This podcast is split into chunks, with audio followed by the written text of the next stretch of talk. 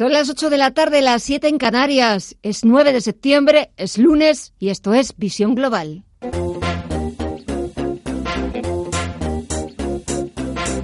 En Radio Intereconomía, Visión Global, con Gema González.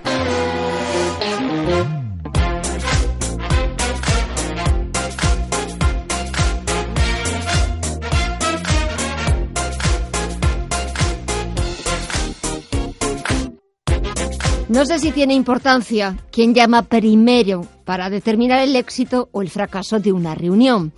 Ha sido la vicepresidenta en funciones Carmen Calvo quien ha telefoneado a Pablo Echenique para volver a citarse a las 11 de la mañana de este martes en el Congreso. En Twitter, el número 2 de Podemos escribía, le he dicho a la vicepresidenta que ningún problema por nuestra parte para la reunión y le he reiterado que seguimos pensando que si retomamos la negociación donde la dejamos en julio, el acuerdo es cuestión de horas. Pero de ahí precisamente vienen los problemas, porque el Partido Socialista no quiere regresar al punto que llevó a que la investidura fracasara. Entonces ofrecían a los de Podemos una vicepresidencia social para Irene Montero y tres ministerios. Pero eso fue hace dos meses. Ahora ya no se puede volver sobre los pasos del pasado. No habrá coalición y ellos lo saben. Así viene la actualidad de este lunes mientras echamos un vistazo a lo que está pasando en la principal bolsa del mundo. Faltan dos horas para que eche el cierre. El Wall Street en una sesión en la que solamente tenemos al promedio industrial Dow Jones en positivo, está sumando un 0,07% en los 26.000 816 puntos. Mientras los números rojos, las ventas, se están, se están haciendo protagonistas en el sector tecnológico en el Nasdaq 100, que retrocede cerca de medio punto porcentual hasta los 7.815 puntos, y en el SP500, que retrocede un 0,12% hasta los 2.975 puntos. Y buscamos el flash del mercado en un minuto para ver cómo lo está viendo Javier Martín, socio director de Ursus 3 Capital, agencia de valores. Muy buenas tardes. ¿Qué tal estáis? Buenas tardes. Bueno, ¿cómo lo estás viendo en un minuto? En un minuto es un, es un día en el que lo que más se ha visto es ruegos, ruegos, súplicas, peticiones por parte de la comunidad financiera, gestores de patrimonios, asesores financieros, tratando de adivinar, tratando de, pensar en qué pueden hacer los bancos centrales para salvar una situación que los propios gobernantes de, la, de Europa y cada uno de sus miembros son incapaces de hacer para, para dinamizar el crecimiento económico. Es una sesión, un día que probablemente hasta el jueves vaya a mantener un estrés inimaginable y es que, bueno, de lo que se trata es de pensar que los bancos centrales el jueves darán esa receta mágica o tal vez ese bálsamo de fierras o, Dios sabe por dónde van a salir no es no es algo razonable en los mercados. Eh, lo más normal es que haya una desilusión. Veremos en muy pocos días la respuesta. En muy pocos días la respuesta y en unos minutos eh, más eh, profundo el análisis. Javier Martín, hasta dentro de un ratito. Gracias. Hasta luego, gracias.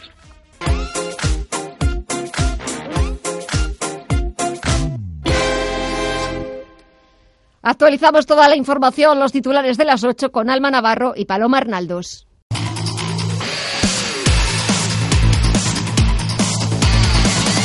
El Poder Judicial ha pedido a los poderes públicos y a los españoles acatar la inminente sentencia del juicio del Prusés, que según fuentes del Tribunal Supremo se conocerá previsiblemente en la primera quincena de octubre. Así, la fiscal general del Estado, María José Segarra, ha recalcado la imperiosa obligación de acatar la sentencia que se dicte, sea cual sea el sentido de la misma. Es la única forma posible de garantizar la convivencia en un Estado democrático. Decía Descartes que la primera máxima de todo ciudadano debe ser la de obedecer las leyes de su país.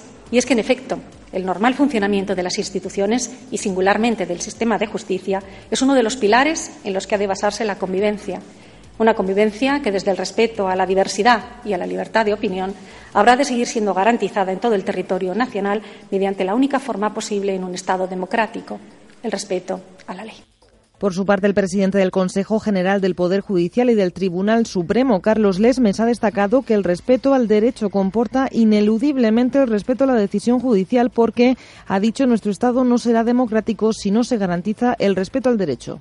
El derecho necesita de los jueces para su realización Las normas y los principios no pasarían de ser meros enunciados retóricos sin un instrumento de garantía que les proporcione efectividad, de manera que el respeto al derecho comporta ineludiblemente el respeto a la decisión judicial. Después de año y medio de silencio, hoy ha hablado la expresidenta de la Comunidad de Madrid, Cristina Cifuentes. No, no he querido hacerlo antes porque yo creo que en la vida las cosas hay que hacerlas cuando toca y con tranquilidad y una vez que se pasan los calentones.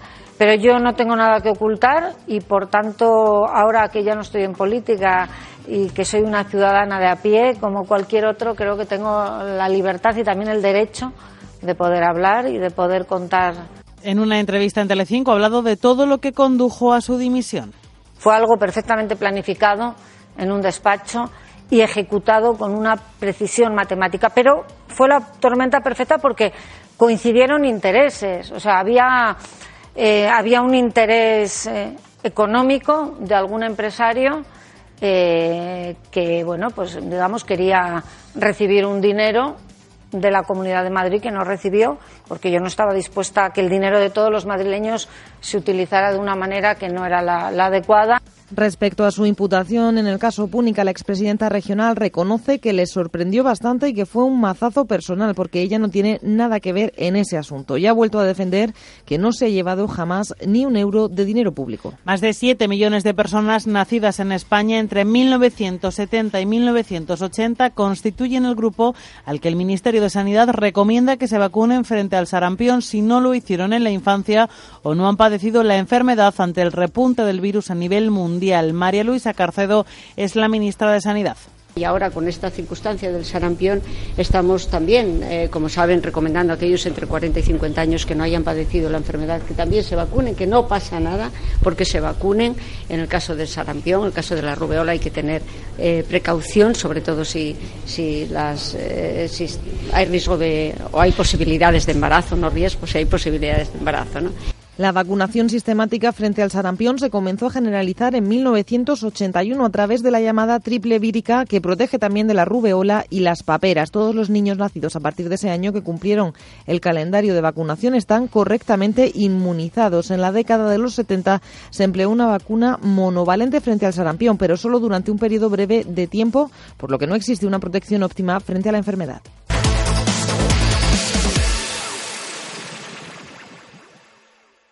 CaixaBank patrocina este espacio. Información internacional. Información internacional que nos lleva a Londres, donde el Parlamento debate esta tarde la propuesta del primer ministro de adelantar las elecciones al próximo 15 de octubre. Última oportunidad para Boris Johnson. El de hoy es el último pleno hasta dentro de cinco semanas porque después Westminster cerrará hasta el 14 de octubre. En paralelo, el presidente de la Cámara de los Comunes, John Bercow, ha anunciado que dejará su cargo. ¿Y quieren saber cuándo? El día del Brexit, el 31 de octubre.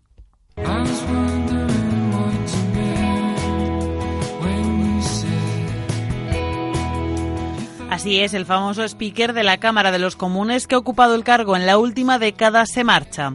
If the House does not so vote, I have concluded that the least disruptive si la Cámara no aprueba la convocatoria de elecciones, he llegado a la conclusión de que lo mejor es que yo la abandone el jueves 31 de octubre al acabar la sesión.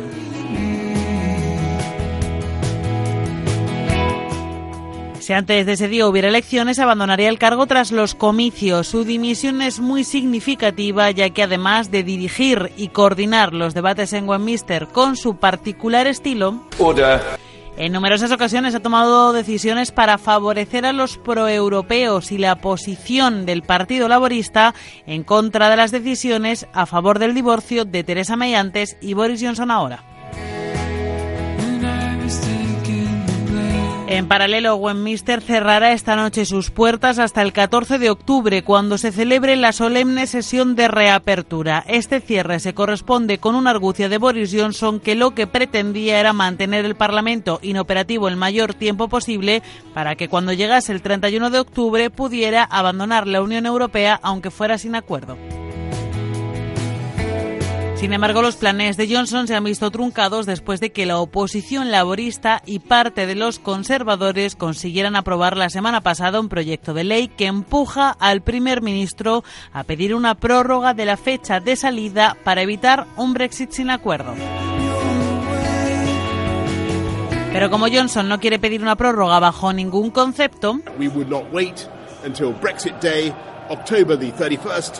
la única opción que le queda es la de adelantar elecciones, algo que de momento no va a ocurrir porque los laboristas no se fían de él. Así que esta tarde está previsto que vuelvan a umbar la votación que el Partido Conservador había impulsado.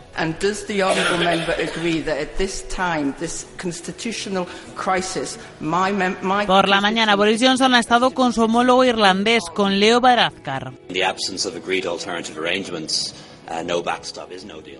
Y el primer ministro irlandés ha advertido a Johnson de que el hecho de que no haya salvaguarda supondría un no acuerdo y de que un Brexit sin acuerdo no sería una ruptura limpia.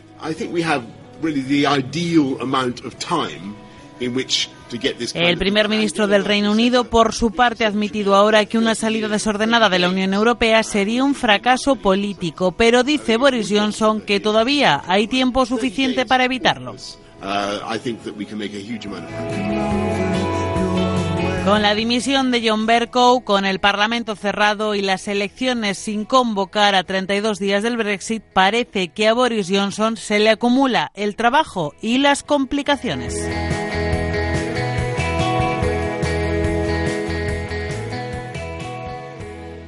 CaixaBank ha patrocinado este espacio. Escuchar, hablar, hacer. Tres palabras que en CaixaBank definen nuestro compromiso contigo. Escuchamos para entenderte. Hablamos donde quieras y cuando quieras, pero sobre todo, juntos, hacemos que avancen tus proyectos y los de la sociedad. CaixaBank. Escuchar, hablar, hacer. Visión global. Los mercados. Bontobel Asset Management patrocina este espacio. Volvemos a echar un vistazo al otro lado del Atlántico. Le tomamos el pulso a la principal bolsa del mundo, a la bolsa norteamericana. Continúa el signo mixto en Wall Street. El promedio industrial Dow Jones está subiendo cada vez. Eh, las subidas son más tímidas ahora mismo prácticamente repite niveles de apertura en los 26.803 puntos. Echamos un vistazo dentro del promedio industrial para ver qué valores están intentando que el promedio industrial siga en positivo y las mayores subidas siguen siendo para Walgreen Boots repunta un 4,14%. Le sigue Caterpillar, que suma algo más de un 3%, y JP Morgan, que suma un 2,54%. En el lado contrario, las mayores caídas son para el farmacéutico, el gigante farmacéutico Merck, que retrocede un 3,63%, o Visa, que también se deja más de tres puntos porcentuales. Números rojos, las ventas las estamos viendo en el sector tecnológico, el Nasdaq 100 baja ya un 0,6% hasta los 7.804 puntos y el SP500 retrocede un 0,18% hasta los 2.973 puntos. Y eso que parecía que las tensiones geopolíticas empezaban a tomar otro sentido, empezaba el escenario a ser algo más favorable después de que Estados Unidos y China confirmaran que van a reanudar sus negociaciones comerciales el próximo mes de octubre. Además, el presidente de la Fed, Jerome Powell, decía el pasado viernes que la Reserva Federal, es decir, el Banco Central estadounidense que él preside, no anticipa una recesión a nivel global ni tampoco en Estados Unidos. Y hoy, en cuanto a valores, tenemos que prestar atención sobre todo a la operadora de telecomunicaciones AT&T sus acciones suben un 2,74% después de que hayamos conocido que el fondo Elliott Management ha comprado una participación relevante en la compañía de 3.200 millones de dólares y ha pedido maximizar el precio de la acción.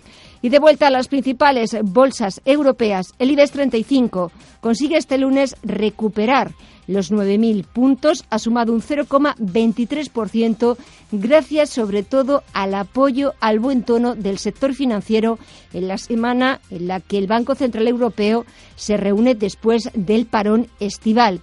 A la subida del selectivo nos encontramos a Bancos Sabadell, ha sumado un 4,36%, ha cerrado en 83 céntimos.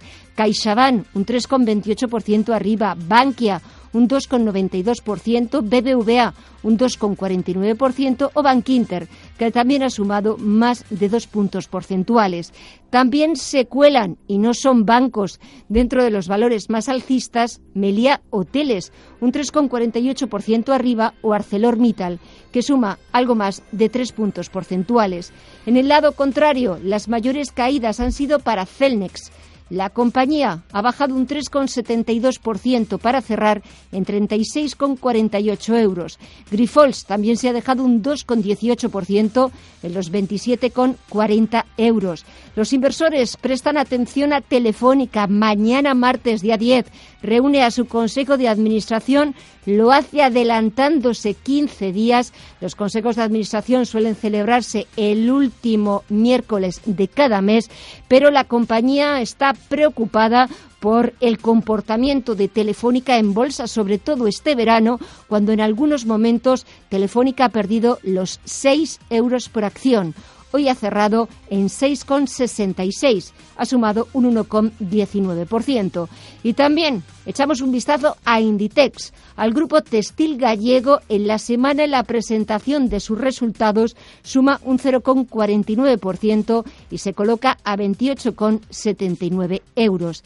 Y la semana del Banco Central Europeo comienza con una mini tregua en la cotización del euro la divisa comunitaria a la espera de mayores novedades políticas, económicas, pero sobre todo monetarias, permanece a la espera en los 1,10 dólares. La libra, por su parte, gira al alza con la búsqueda de un acuerdo con Bruselas, anunciada ahora por Boris Johnson, y después de la publicación del dato del PIB en el Reino Unido. La economía británica creció un 1%, dos décimas más de lo esperado, eso ha permitido que la libra remonte y que recupere con creces los 1,23 dólares. La tregua en los mercados mantiene las ventas en la deuda pública europea, en los mercados de renta fija. A la espera de las medidas que adopte el jueves el Banco Central Europeo y después de unos datos macro que han salido mejor de lo esperado, la rentabilidad del bono español a 10 años supera el 0,2% con la prima de riesgo en el entorno de los 80 puntos básicos. Echamos también un vistazo al mercado de commodities, donde estamos viendo fuertes subidas en el precio del crudo. El barril de referencia en Europa, el tipo Bren, sube un 1,79% por encima de los 62 dólares el barril. El futuro del West Texas, el de referencia en Estados Unidos, sube un 2,26% y ya se cambia a 57,77 dólares el barril. Bontobel Asset Management ha patrocinado este espacio. Bontobel Asset Management. Calidad suiza con el objetivo de obtener rendimientos superiores a largo plazo. En Bontobel Asset Management siempre estamos a la vanguardia de las inversiones activas en bonos y acciones. Para más información, entre en nuestra página web bontobel.com barra am Bontobel Asset Management, su especialista global en fondos de inversión.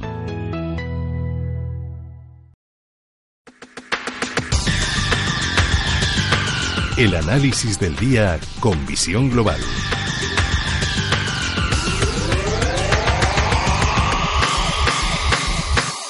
Y volvemos a recuperar el análisis. Volvemos a saludar a Javier Martín, socio de Ursus 3 Capital, agencia de valores. Javier, buenas tardes de nuevo.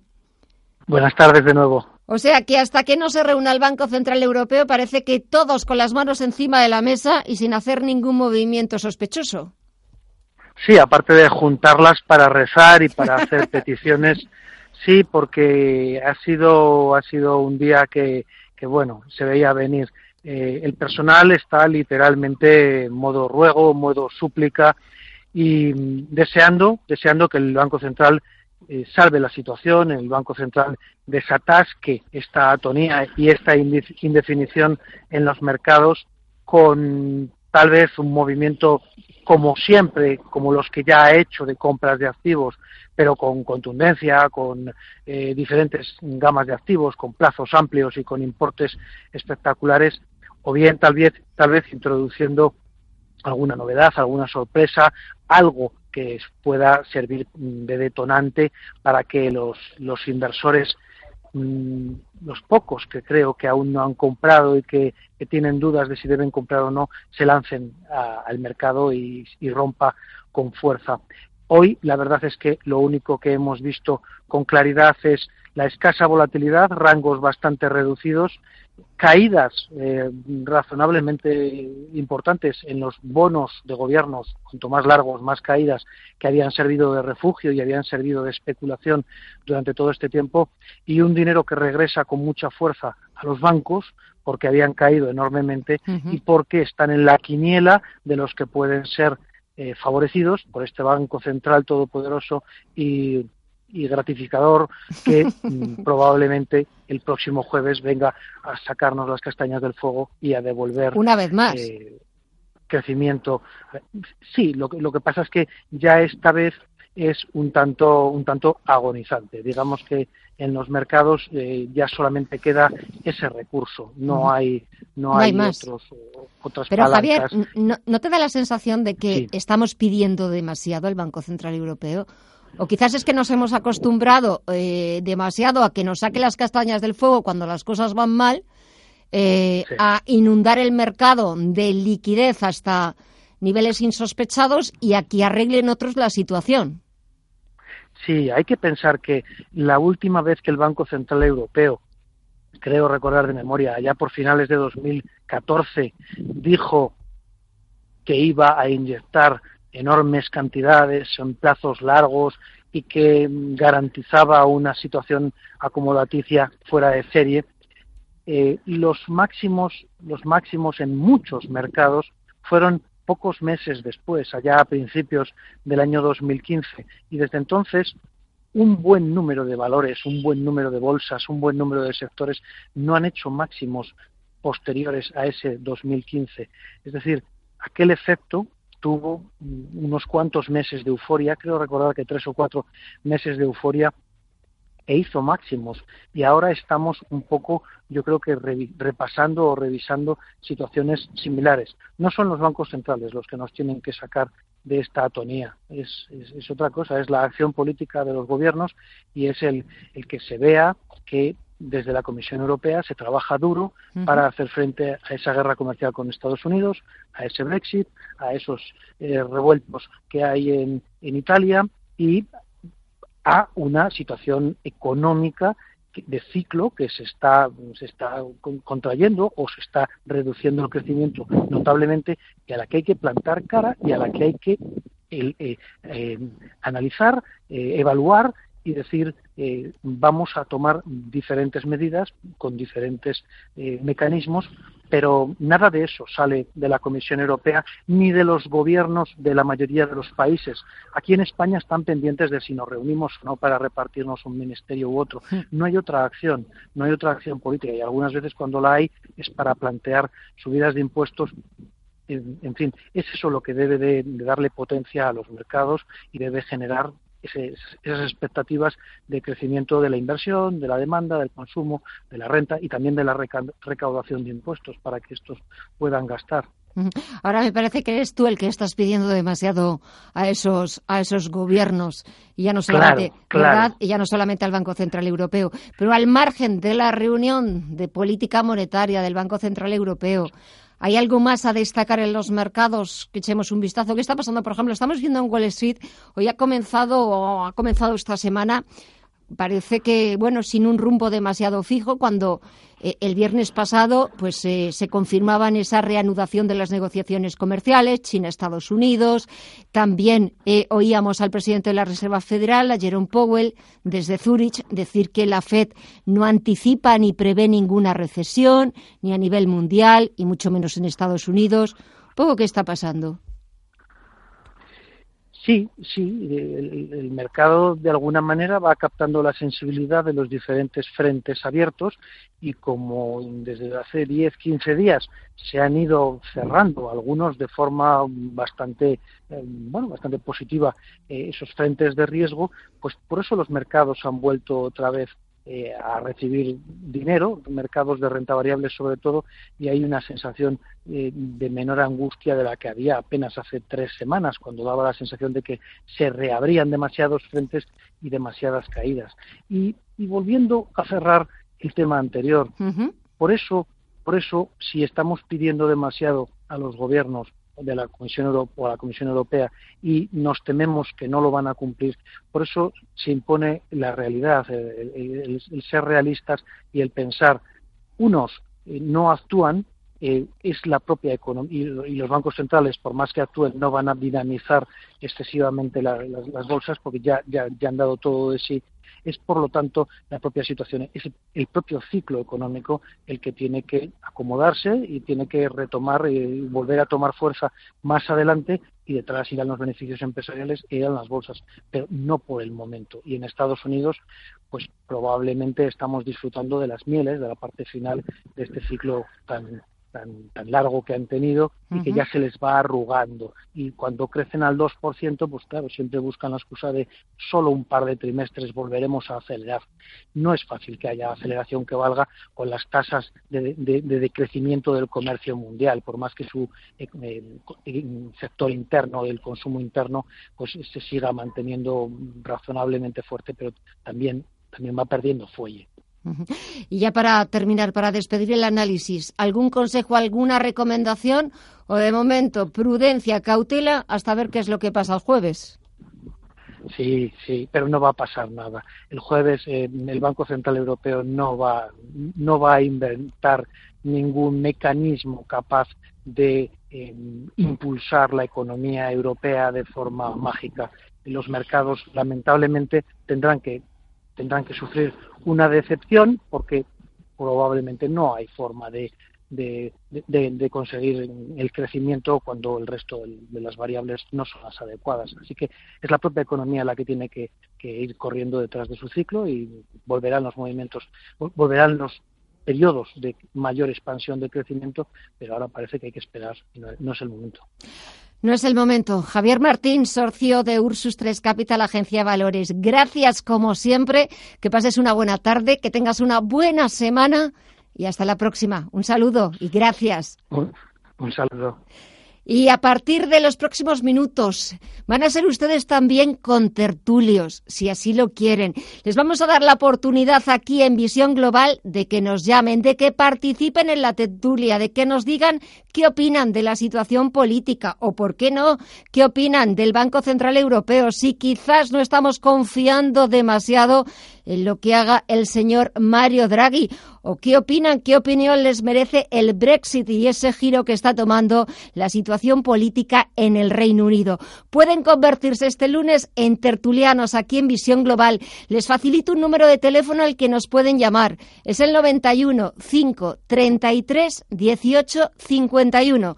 Repito, 91 5 33 18 51. Esperamos sus llamadas. Hasta ahora mismo. you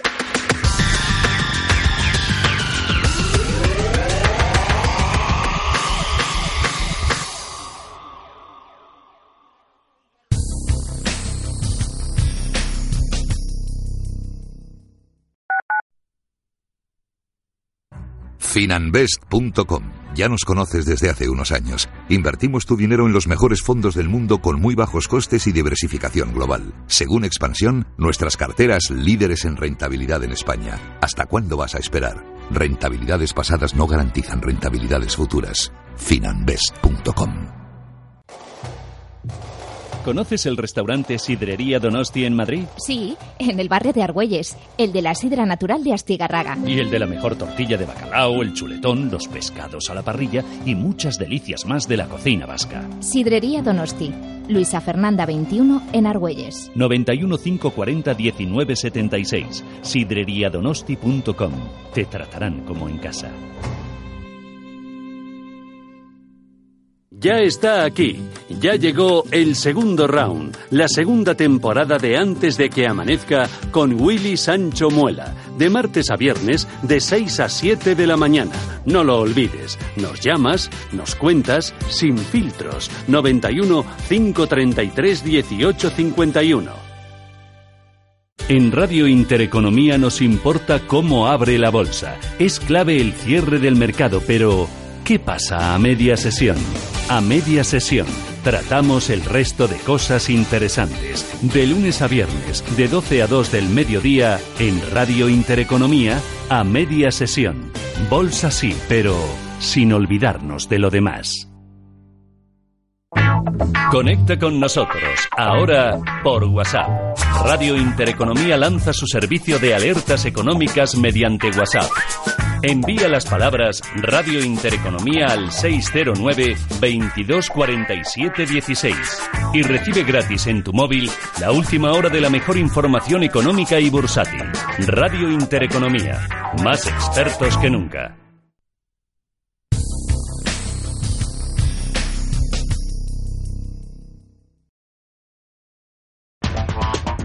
En Visión Global, la tertulia de los negocios.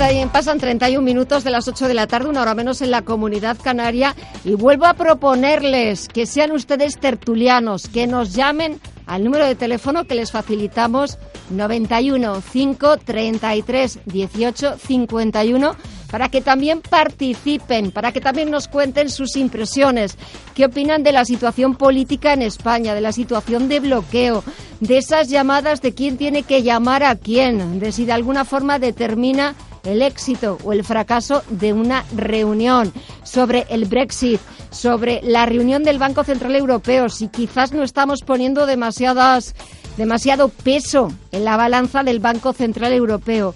Todo eso pueden ustedes comentarlo aquí con nosotros en Visión Global al número de teléfono 91 533 18 51 y también lo pueden comentar con Miguel Villarejo, su director de actualidad económica. Miguel, muy buenas tardes. Hola, buenas tardes, Gemma. ¿Qué tal todo? Fenomenal. ¿Cómo empieza la semana? Ha empezado muy bien. ¿Ah, sí? Sí. Bueno, me alegro. Animada, con Animada. buen tiempo. Con llamada. Con, con llamada. Con llamada telefónica. Bueno, buen tiempo. Ya a partir de mañana se avecina otra gota fría y según la Agencia Estatal de Meteorología las temperaturas caían entre 6 y 10 grados. Ya, pero- Aparte de lluvias, etcétera, fuerte oleaje, sobre todo en la zona, en la costa. Sí, no, para la gente que esté en Murcia o Valencia aparentemente tienen... Y yo he vivido una gota fría en, en Águilas, en Murcia, y sé mm, exactamente mm, la magnitud que pueden tener este, este tipo de fenómenos. O sea, yo he visto como el agua arrastraba no ya coches, sino trozos de, Sí. de carretera que eran pues mm, piezas de hormigón con asfalto de a lo mejor 10 metros de, de diámetro y, y las arrastraba como si fueran fichas de, de parchís. O sea que sí, sí, es un tema como para tomárselo en serio. Pero yo me refería a Madrid esta tarde. Estaban las terrazas. Cuando venía para acá, las terrazas estaban llenas de gente y daba gusto pasear. Aunque caigan 6 grados la temperatura, yo creo que lo podemos soportar. Con una chaquetita, ¿verdad? Una rebequita. Una chaquetita por la mañana, hay que echarse una rebequita y tal, pues refresca un poco, pero el resto del día da gusto. Bueno, mañana, 11 de la mañana, en el Congreso de los Diputados, nueva reunión. Yo no sé si de verdad, eh, o a ti te da la sensación de que estas reuniones, es cierto que tienen que reunirse los equipos negociadores de los dos partidos que pueden evitar que vayamos a unas elecciones, pero realmente no entiendo tampoco el significado de estas reuniones, de estas citas, cuando unos y otros las posturas son irreconciliables y cada vez que les oyes a unos o a otros están como a años luz de ponerse de acuerdo. Bueno, la, la- verdad es que mm, todo esto tiene un sentido claramente electoralista. O sea, aquí el gran, el gran tema es que, por una parte, mm, Sánchez no quiere meter a Podemos en su gobierno y, por otra parte, Podemos mm, lo que quiere es entrar en el gobierno. Entonces, partiendo Pero de... si tenían esa propuesta en julio. Ya, lo que pasa que yo creo que ahí se equivocó este Pablo Iglesias. O sea, Pablo Iglesias hizo un, un gambito de dama muy muy acertado que fue decir vale pues si yo soy el obstáculo me aparto y pero para que entre otra y, y ante esa ante ese gambito esto mm, pues efectivamente Sánchez no tuvo más remedio que aceptarlo y en ese momento yo creo que, mm, que Pablo Iglesias, no digo que hubiera cogido cualquier cosa, ¿no? Como decía el otro, ¿no? De ministro, aunque sea de Marina, ¿no? Pero, pero sí que le hizo alguna oferta interesante y estar en el Consejo de Ministros yo creo que para Podemos habría sido un, un paso importante y sobre todo si las cosas van razonablemente bien es buena publicidad, lo cual mm, vale tanto para, para Podemos como para Ciudadanos. Es decir, la idea esa de que si Ciudadanos se metiera en el gobierno con, con Sánchez, esto, el abrazo del oso lo acabaría con él, pues mm, es posible, pero también es posible que si las cosas van bien, y lo lógico es que las cosas, teniendo en cuenta cómo funciona, cómo está funcionando la economía, esto vaya bien en los próximos meses, en los próximos trimestres, pues lo lógico es que ellos se beneficiasen de esa buena marcha y les, y les favoreciera electoralmente. Pero por la razón que sea, por la ambición desmedida de Pablo Iglesias, porque es un hombre de prontos, por lo que sea, decidió no aceptarlo y ahora se encuentran, han vuelto a la casilla de salida. Y entonces otra vez el tema es que Sánchez no quiere que entre en el gobierno y Pablo Iglesias quiere entrar en el gobierno. Entonces negocian, pero negocian con qué mm, propósito, no con el de llegar a un acuerdo, sino con el de eh, mm, arrojar en el otro la responsabilidad de la convocatoria electoral. Entonces se trata de decir, yo he hecho... en otro el culpable. Claro, o sea, yo que no ha sido por tu culpa, que lo has Claro. intentado todo. Yo lo he que intentado has todo, miradlo, Has sido yo- flexible, incluso. Sí, sí, nada. Yo Claro. he presentado un programa con 307 medidas o 370, 70, 70. 370 medidas que son la repanocha y que, y que, vamos, van a llevar el déficit a, a niveles como en Star Trek, donde no ha puesto el, el pie el hombre nunca. Y, y a pesar de todo, a pesar de esta oferta tan generosa, le voy a poner un impuesto a las tecnológicas, le voy a subir los impuestos a los bancos, a las grandes empresas. A los ricos. A, los ricos en general, Claro. sea lo que sea, el, eh, un rico, porque claro, el otro día estaba viendo en la tele y, le- y estaban diciendo, hablaban de los ricos y em, a partir de 60.000 euros, que con todos mis respetos es un, es, una, es un buen nivel de ingresos anuales, pero yo por rico entendía otra cosa, vamos, yo por rico, pues no sé, no- yates, mm, casas, Mansiones. mansiones, en fin, aviones privados, Privados. ¿no? Como en el corte ese que solían sacar aquí de, de, Wall, de la película Wall Street, Ah, sí. cuando le, le explica a Gecko Gordon al, a- al joven aprendiz, le, le explica que, que cuando habla de ser rico, habla de ser rico de verdad, o sea, de tener un avión, de- de, no tener que esperar en los aeropuertos. A eso, a eso, eso pensaba yo que era ser rico, pero bueno, aquí el concepto de rico es mucho más mucho más modesto. Bueno, pues a pesar de todas estas cosas, esto que ha puesto encima de la mesa esto Sánchez, pues Pablo Iglesias dice que no. Yo creo además, o sea, sinceramente pienso que si esa es la base del programa de gobierno de- del próximo gobierno de Sánchez, pues que, que Dios nos coja con- confesados, porque mm, es, es un programa que es, es un dislate, es un dispara, va a disparar, aunque ni siquiera se ha tomado la molestia de cuantificarlo, pero si se llevan a cabo todas las medidas, pues este va a subirle el sueldo a todo el mundo, a los bomberos, a los enfermeros, a los maestros. Sí, yo me apunto. ¿eh? Sí, sí, no, claro que nos apuntamos ¿verdad? todos. Este le va a subir el sueldo a todo el mundo, va a dar ley de dependencia para todo el mundo, va a mejorar la sanidad, la, ¿y de la educación. Claro, el tema es Claro, ¿qué? ¿De dónde sale? Claro, el, el problema es que eso va a, a grabar a la, mm, a la- al sector productivo de la economía española y lo que va a hacer es una losa. Pero naturalmente todo esto al final es pura propaganda, no va a llevarlo a cabo nunca y, y- y él sabe que es que Pablo Iglesias no lo va a aceptar y aunque acepte Pablo Iglesias siguen sin tener mayoría para aprobar los presupuestos. Está aquí la sentencia del proceso, necesitan a RC, que RC está dispuesta a investir a, Sánchez, pero no creo que esté dispuesta a aprobar sus presupuestos si esos presupuestos no van acompañados de una amnistía para los presos del proceso, de, un, de una negociación política, de la convocatoria de un referéndum, etcétera, etcétera. Entonces, yo creo que vamos ya, además los sondeos parece que están indicando el camino. Si se, si se celebran elecciones de nuevo, esto, el PSOE y Podemos quizá con la ayuda del PNV podrán formar gobierno, con lo cual sí que estaremos en un escenario más estable. Es verdad que Sánchez se va a encontrar ahí con que la, aportación de Iglesias va a ser más decisiva y, por tanto, es posible que también encarezca el precio de la negociación y ahí sí tenga que meter en, el gobierno a, alguien de Podemos. Pero también tiene la opción, le sigue quedando la opción de, de Ciudadanos para negociar, que es la que Sería la más razonable, la que en la que todo el mundo piensa, menos Albert Rivera. Claro, menos Albert Rivera y menos la gente muy de izquierdas que prefiere, efectivamente, los votantes del PSOE y, de Podemos prefieren que la alternativa sea una alternativa de izquierdas. La gente sensata, esto, mm, pues preferiría un peso de ciudadanos, pero bueno, tampoco no tiene por qué salir siempre lo que piensa la gente sensata. No, lo de la gente, lo que la gente, lo que piensa la gente sensata casi nunca suele salir, sale. casi nunca sale, porque claro, en el otro lado, según las últimas encuestas que hablabas tú, quedarían una victoria algo más cómoda, algo más holgada, que sumarían mayoría absoluta Partido Socialista con Podemos y PNV ni siquiera la España Suma o esa coalición de centro derecha que pretende aunar Pablo Casado tampoco ni por esas. Y tampoco las tiene todas consigo porque Albert Rivera tampoco parece que esté como muy por la labor de esa No, Albert Rivera parece ser que se supone que era el, el, el, partido que iba a facilitar la gobernación sin necesidad de recurrir a los independentistas, pero resulta que es que es un gas noble, que no, que no se junta con nadie. Entonces, pues no, no se entiende, bueno, sí, se entiende la estrategia de, de Rivera ha sido siempre intentar ser la alternativa al PSOE. Eh, yo creo que es un, es un plan muy ambicioso que mm, lo puede seguir intentando en estas próximas elecciones, pero yo creo que, que, no, que, que no va a salir adelante y entonces convendría que ellos mismos Mm, se preguntaron un poco qué es lo que quieren ser de mayores. De momento, su papel yo creo que, está restando.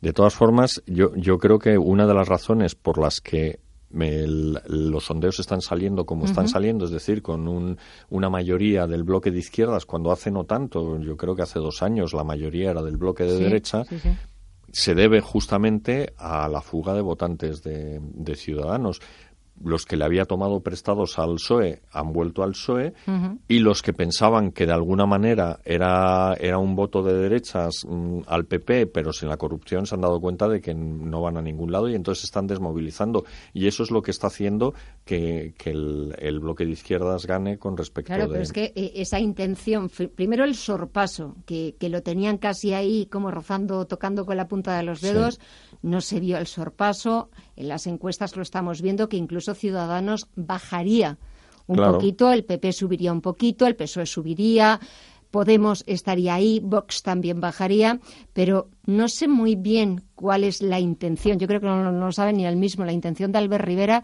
porque el no es no a Pedro Sánchez ha quedado pues más que manifiesto, pero tampoco entiendo ahora un no al Partido Popular o un no a esa coalición de España Suma, sobre todo porque cada vez queda más patente que el partido de la oposición, el liderazgo del partido de la oposición es el Partido Popular.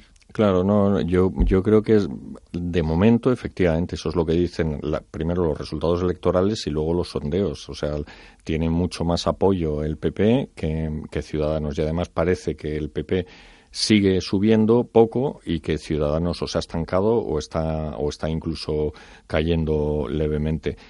Yo entiendo que desde el punto de vista estratégico, si te alías con, Claro, tú eres un partido que estás buscándote tu hueco en el centro. Has robado votantes al PP por la izquierda y por la derecha al PSOE en el momento en que te inclines por uno u otro lado, mm, te dejas a los votantes del otro lado. Si te inclinas hacia la izquierda, los votantes de la derecha se te van. Si te inclinas a la derecha, los de la izquierda se te van. Entonces, él tiene que mantener un equilibrio muy delicado. Pero este problema lo va a tener siempre y en algún momento tendrá que decidir si gobierna con uno o gobierna con otro. Pero es que incluso en sus propias filas ya ha visto cómo gente se. Claro, y, lo hemos visto en, la, en, las, en, las comunidades. O sea, él se ha, mm, ha sumado preferentemente con, con el PP. Claro, por ejemplo, hoy he escuchado a Pablo Casado. Hablaba del ejemplo de Andalucía. Claro, que eso, ¿por qué no podría ser factible trasladarlo a nivel nacional? Claro, y, yo creo... Y desbancar al Partido Socialista, que debería ser lo que les aunara. Si no es no y no quiere seguir pactar con Sánchez, Entonces no, no, entiendo muy bien eh, eh, el papel o, el rol que quiere jugar. E, efectivamente, él lo que además es que él ya ha tenido que comprobar porque el, hace hace unos años eh, el Ciudadanos era un partido un partido joven no tenía la gente que votaba Ciudadanos, muchos de ellos eran jóvenes que votaban por primera vez, es decir, no había, digamos, recuerdo de voto. Eso es muy importante en, en, las, en las elecciones, es decir, la gente tenemos inercia a votar siempre a la misma formación. Entonces, una vez que hemos votado a Ciudadanos, si eras votante del PP, has tomado la decisión de dejar de votar al PP y empiezas a votar a Ciudadanos, lo más probable es que sigas votando a Ciudadanos. Entonces, ese, ese, ese track record ya lo tiene que comprobar porque ha habido sucesivas elecciones en las que se ha presentado Ciudadanos y ha visto cómo el formar gobierno con, con el PP o, con, o incluso con el PSOE, donde ha formado, tampoco le ha perjudicado mucho. Es decir, está consolidada como alternativa probablemente no como alternativa mm, para, para, gobernar, pero sí alternativa para, para, para, ser quien decida en cada momento si manda el, esto el PSOE o si manda el, PP. Y ese es un papel que los votantes le reconocen y que si lo gestiona con cuidado puede permitirle sobrevivir mucho tiempo al, al, en, en, en el escenario. Ahora, si no se decide hacer nada, pues sencillamente la gente se cansará. Digo yo, vamos, no, no, no, no estoy dentro. Esto es como cuando le preguntaron a Winston Churchill este ah. ¿qué opina usted de los, de los franceses? Y dijo, hombre, no los conozco a todos. bueno, pues esto es lo mismo. ¿Qué opina usted de los votantes de Ciudadanos? hombre, pues no sé, no los conozco a todos y, trato de ponerme en su lugar, pero... Pero, pero a veces es casi misión imposible. Claro, no, bueno, pero yo me imagino que se desesperarán también viendo que, el, que, el, que no llevan ni en que los esfuerzos no conducen nada más que a la melancolía. Me da que nos volvemos a ver en, elecciones, volviendo a acudir a las urnas el domingo 10 de noviembre. Tiene toda la pinta. Tiene toda la pinta. Ahora mismo, ¿eh? ahora mismo esa es la opción más, más probable, pero... Luego decimos de Italia. Claro, bueno, no, los italianos, Italia, ¿eh? bueno, y los italianos sí nos No, no, los italianos superan, sí, sí, los italianos llevan a una media de, un gobierno por año, Sí, pero ¿eh? vamos acercándonos, ¿eh? No, claro, no, no. esto siempre se había dicho, ¿no? Que nosotros teníamos cuando se cuando se debatió durante la transición qué tipo de, de sistema electoral íbamos queríamos tener, pues se barajaron los dos grandes, el mayoritario y el proporcional. Recuerdo que Fraga era partidario de uno mayoritario, como el británico, que eso favorece mucho la gobernación, pero es muy poco representativo, mientras que Suárez y, sobre todo la izquierda era partidaria de un sistema más proporcional porque consideran que es más democrático, aunque tiene el inconveniente de que atomiza el Parlamento y por tanto dificulta la formación de gobierno. Entonces, se optó por la por la una, una vía intermedia que es un sistema proporcional pero corregido tanto por, por las circunscripciones como por la, ley DONT. Entonces, esto siempre se había dicho, esto es el motivo por el que nosotros hemos tenido esto, gobiernos estables durante la mayor parte del tiempo que ha durado la democracia. Siempre pensábamos que no éramos como los italianos, pero esto es un tema de, de incentivos. Si tú atomizas más el, el sistema, la, representación, pues al final te acaba costando mucho formar gobierno.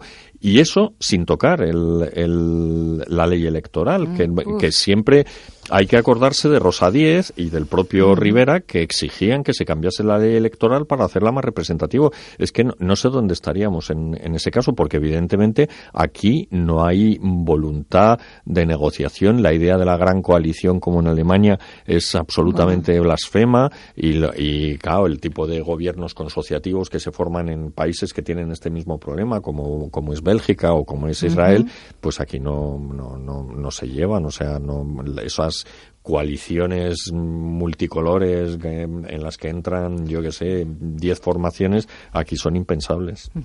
Vamos a hacer una pequeña pausa, después eh, regresamos porque sí que me gustaría comentar contigo eh, la aparición, la reaparición pública de Cristina Cifuentes. Lo ha hecho hoy en un programa de Telecinco, año y medio de silencio. La verdad es que ha contado muchas cosas y muchas cosas interesantes sobre las que ustedes también pueden opinar. Vuelvo a recordarles ese número de teléfono, el 91 533 1851. Queremos que participen, que sean ustedes también tertulianos. Recuerdo ese teléfono, 91 533 1851. Unos minutos para la publicidad y volvemos.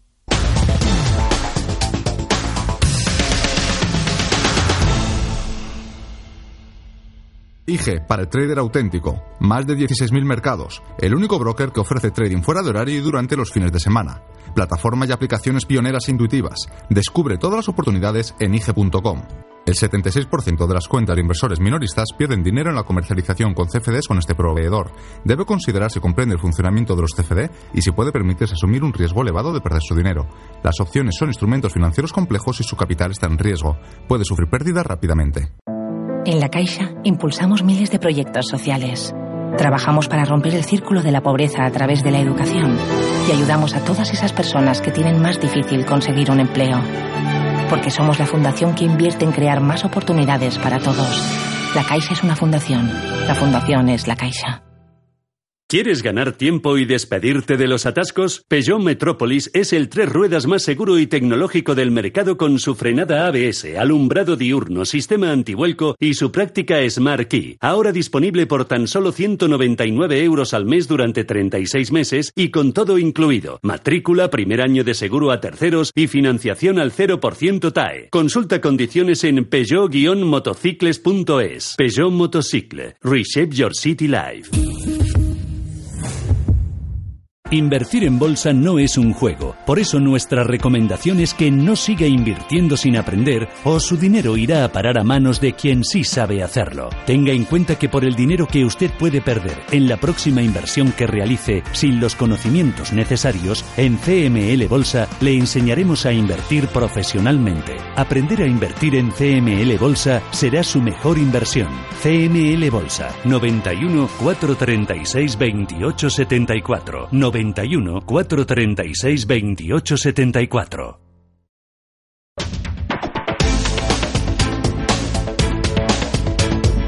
En Visión Global, la tertulia de los negocios.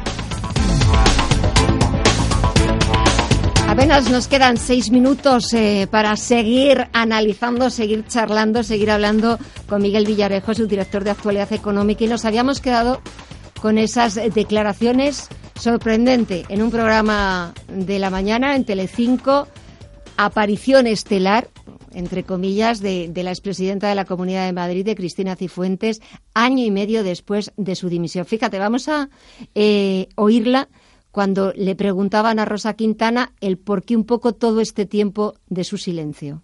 No, no he querido hacerlo antes porque yo creo que en la vida las cosas hay que hacerlas cuando toca y con tranquilidad y una vez que se pasan los calentones, pero yo no tengo nada que ocultar y por tanto ahora que ya no estoy en política y que soy una ciudadana de a pie como cualquier otro, creo que tengo la libertad y también el derecho de poder hablar y de poder contar. La verdad es que yo creo que sí que hacía falta que hablara. Quizás cuando ha pasado ya año y medio, eh, las aguas han vuelto a su cauce, ¿no? Bueno, que diera explicaciones. Otra cosa es que luego ya, bueno, pues te parezcan oportunas, ¿no? Pero Pues- yo creo que sí era necesario que hablara, ¿no? No, yo creo que, que sí, que efectivamente. O sea, vamos a ver lo que da de sí su imputación en la, en la púnica. A mí me sorprendería mucho que ella tuviera, tuviera algo que ver en, con, con esa trama de Sí, corrupción. fíjate, porque le han preguntado sobre esa imputación cuando vaya a tener que declarar y la verdad es que ha reconocido que no se lo esperaba y justo ha dicho que para ella ha sido la noticia, el saber que, que ha sido citada como imputada, como un auténtico mazazo.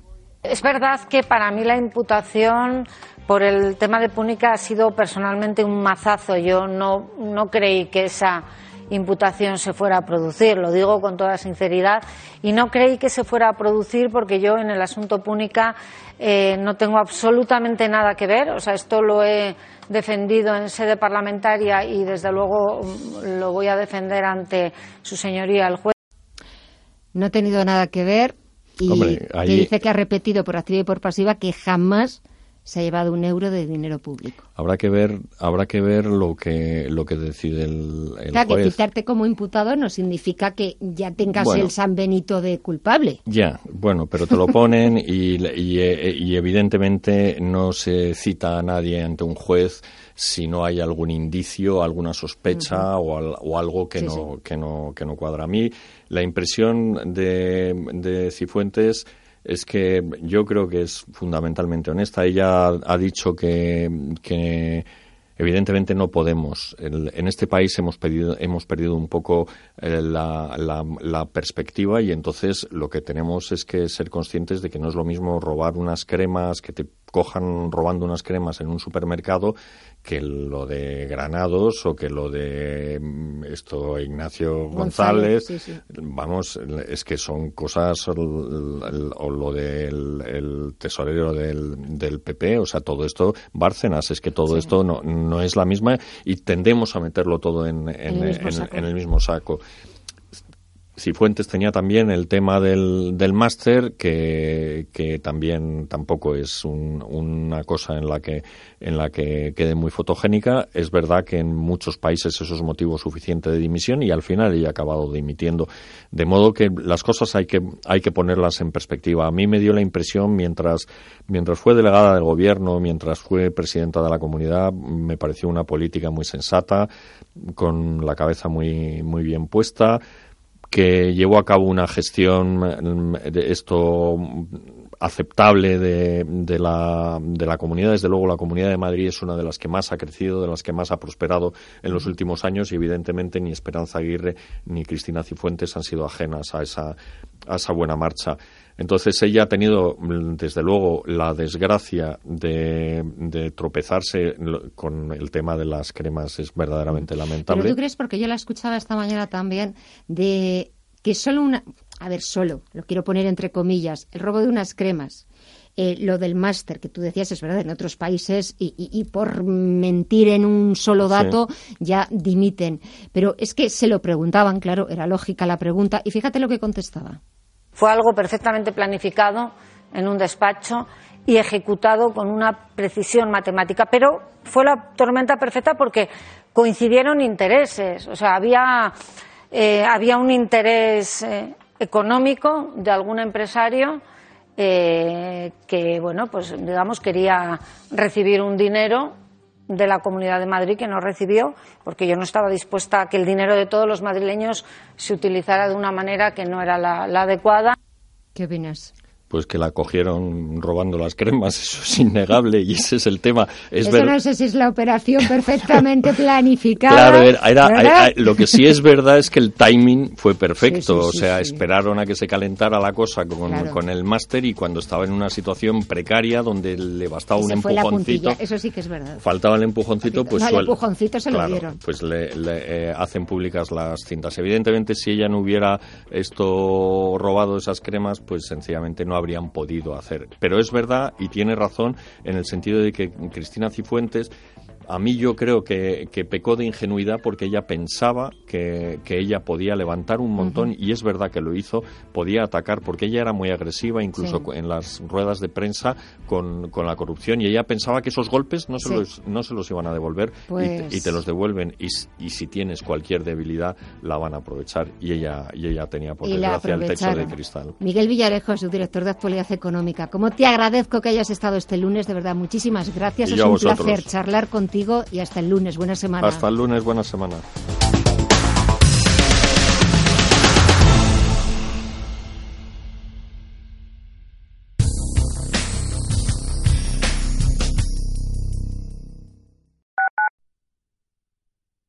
Intereconomía al principio pensaba, lo alquilo, no lo alquilo, lo alquilo, no lo alquilo. Luego, con renta garantizada, pensé, lo alquilo. Renta garantizada se encarga, te seguirá pagando la renta de tus inquilinos, aunque ellos no lo hagan, y se ocupan de la gestión del día a día. Infórmate en el 900 10 10 95 o en rentagarantizada.es. Alquiler garantizado. En Restaurante Bolívar te hacemos la vuelta al cole más llevadera. Disfruta durante el mes de septiembre de su propuesta Menú Vuelta al Cole y déjate llevar por sus sabores y aromas. Si quieres disfrutar de una experiencia única con productos de primera calidad, no esperes más y llama ya al 91 445 1274 o entra en restaurantebolívar.com para hacer tu reserva. Tu menú Vuelta al Cole te está esperando. Protegidos Radio es el único programa en España que divulga y promociona a través de las ondas el conocimiento de la seguridad privada, la seguridad ciudadana y la autoprotección de los ciudadanos, sus empresas y bienes con el fin de prevenir y reaccionar frente a los riesgos. Protegidos Radio, con Pedro Gómez, tu director de seguridad. Hablaremos de la prevención de robos, hurtos, estafas y siniestros, el bienestar de los ciudadanos, la seguridad y protección de sus familias, hogar y empresas es lo más importante. Escúchanos, queremos protegerte. Los martes de dos y media a tres y media de la tarde, Protegidos Radio, aquí en Radio Intereconomía.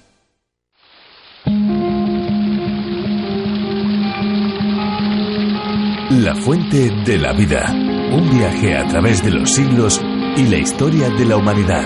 La fuente de la vida. De lunes a viernes, de 12 a doce y media de la noche, aquí, en Radio Intereconomía. La fuente de la vida. Os esperamos.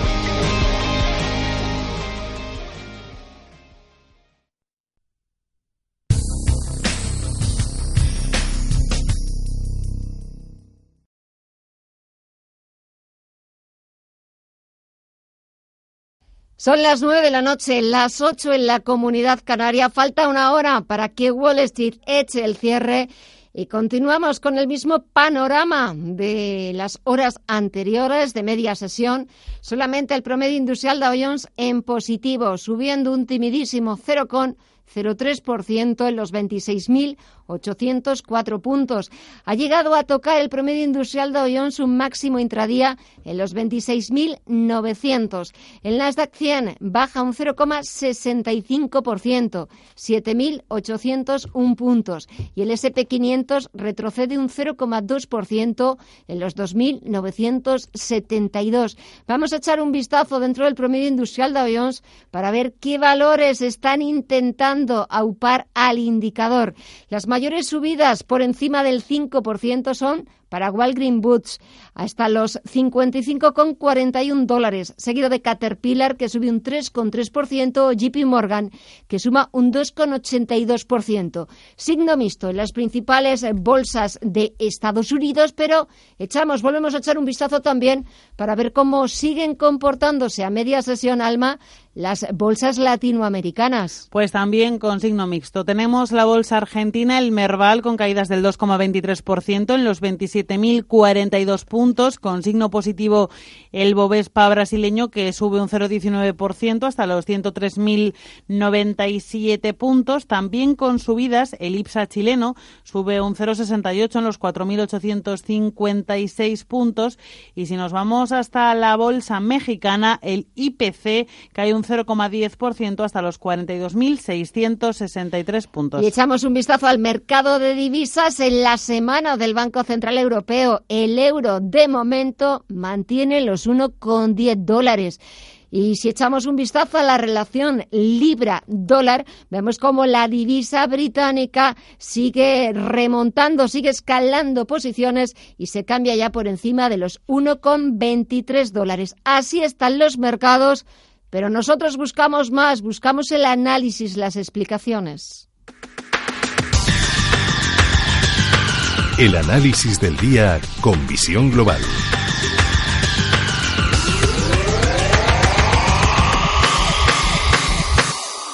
Ángel González de Bidil Capital. Muy buenas noches. Muy buenas noches, Gemma. ¿Cómo estáis? Fíjate, como ya en una semana de presentarte buenas tardes a buenas noches. Sí, verdad, verdad. Ya estamos casi con, ¿verdad? Con el otoño casi encima llamando a nuestras puertas. El otoño que es una temporada también interesante, súper bonita y sobre todo en los mercados. Y es verdad que ahora, últimamente, en los últimos años, el mes de agosto no nos está dejando indiferente porque siempre hay algún pequeño susto en la bolsa que nos hace ay, mantener en vilo.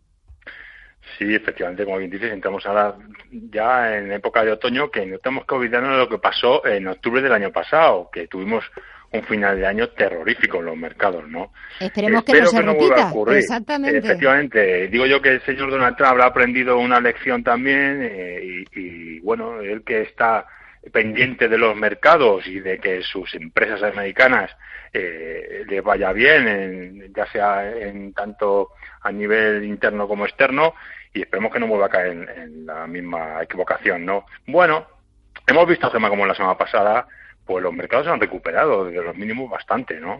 Gracias a la relajación de las tensiones comerciales entre Estados Unidos y China. Los índices americanos, leí antes que el SP500 estaba a un 2%, poquito más de volver a máximos históricos.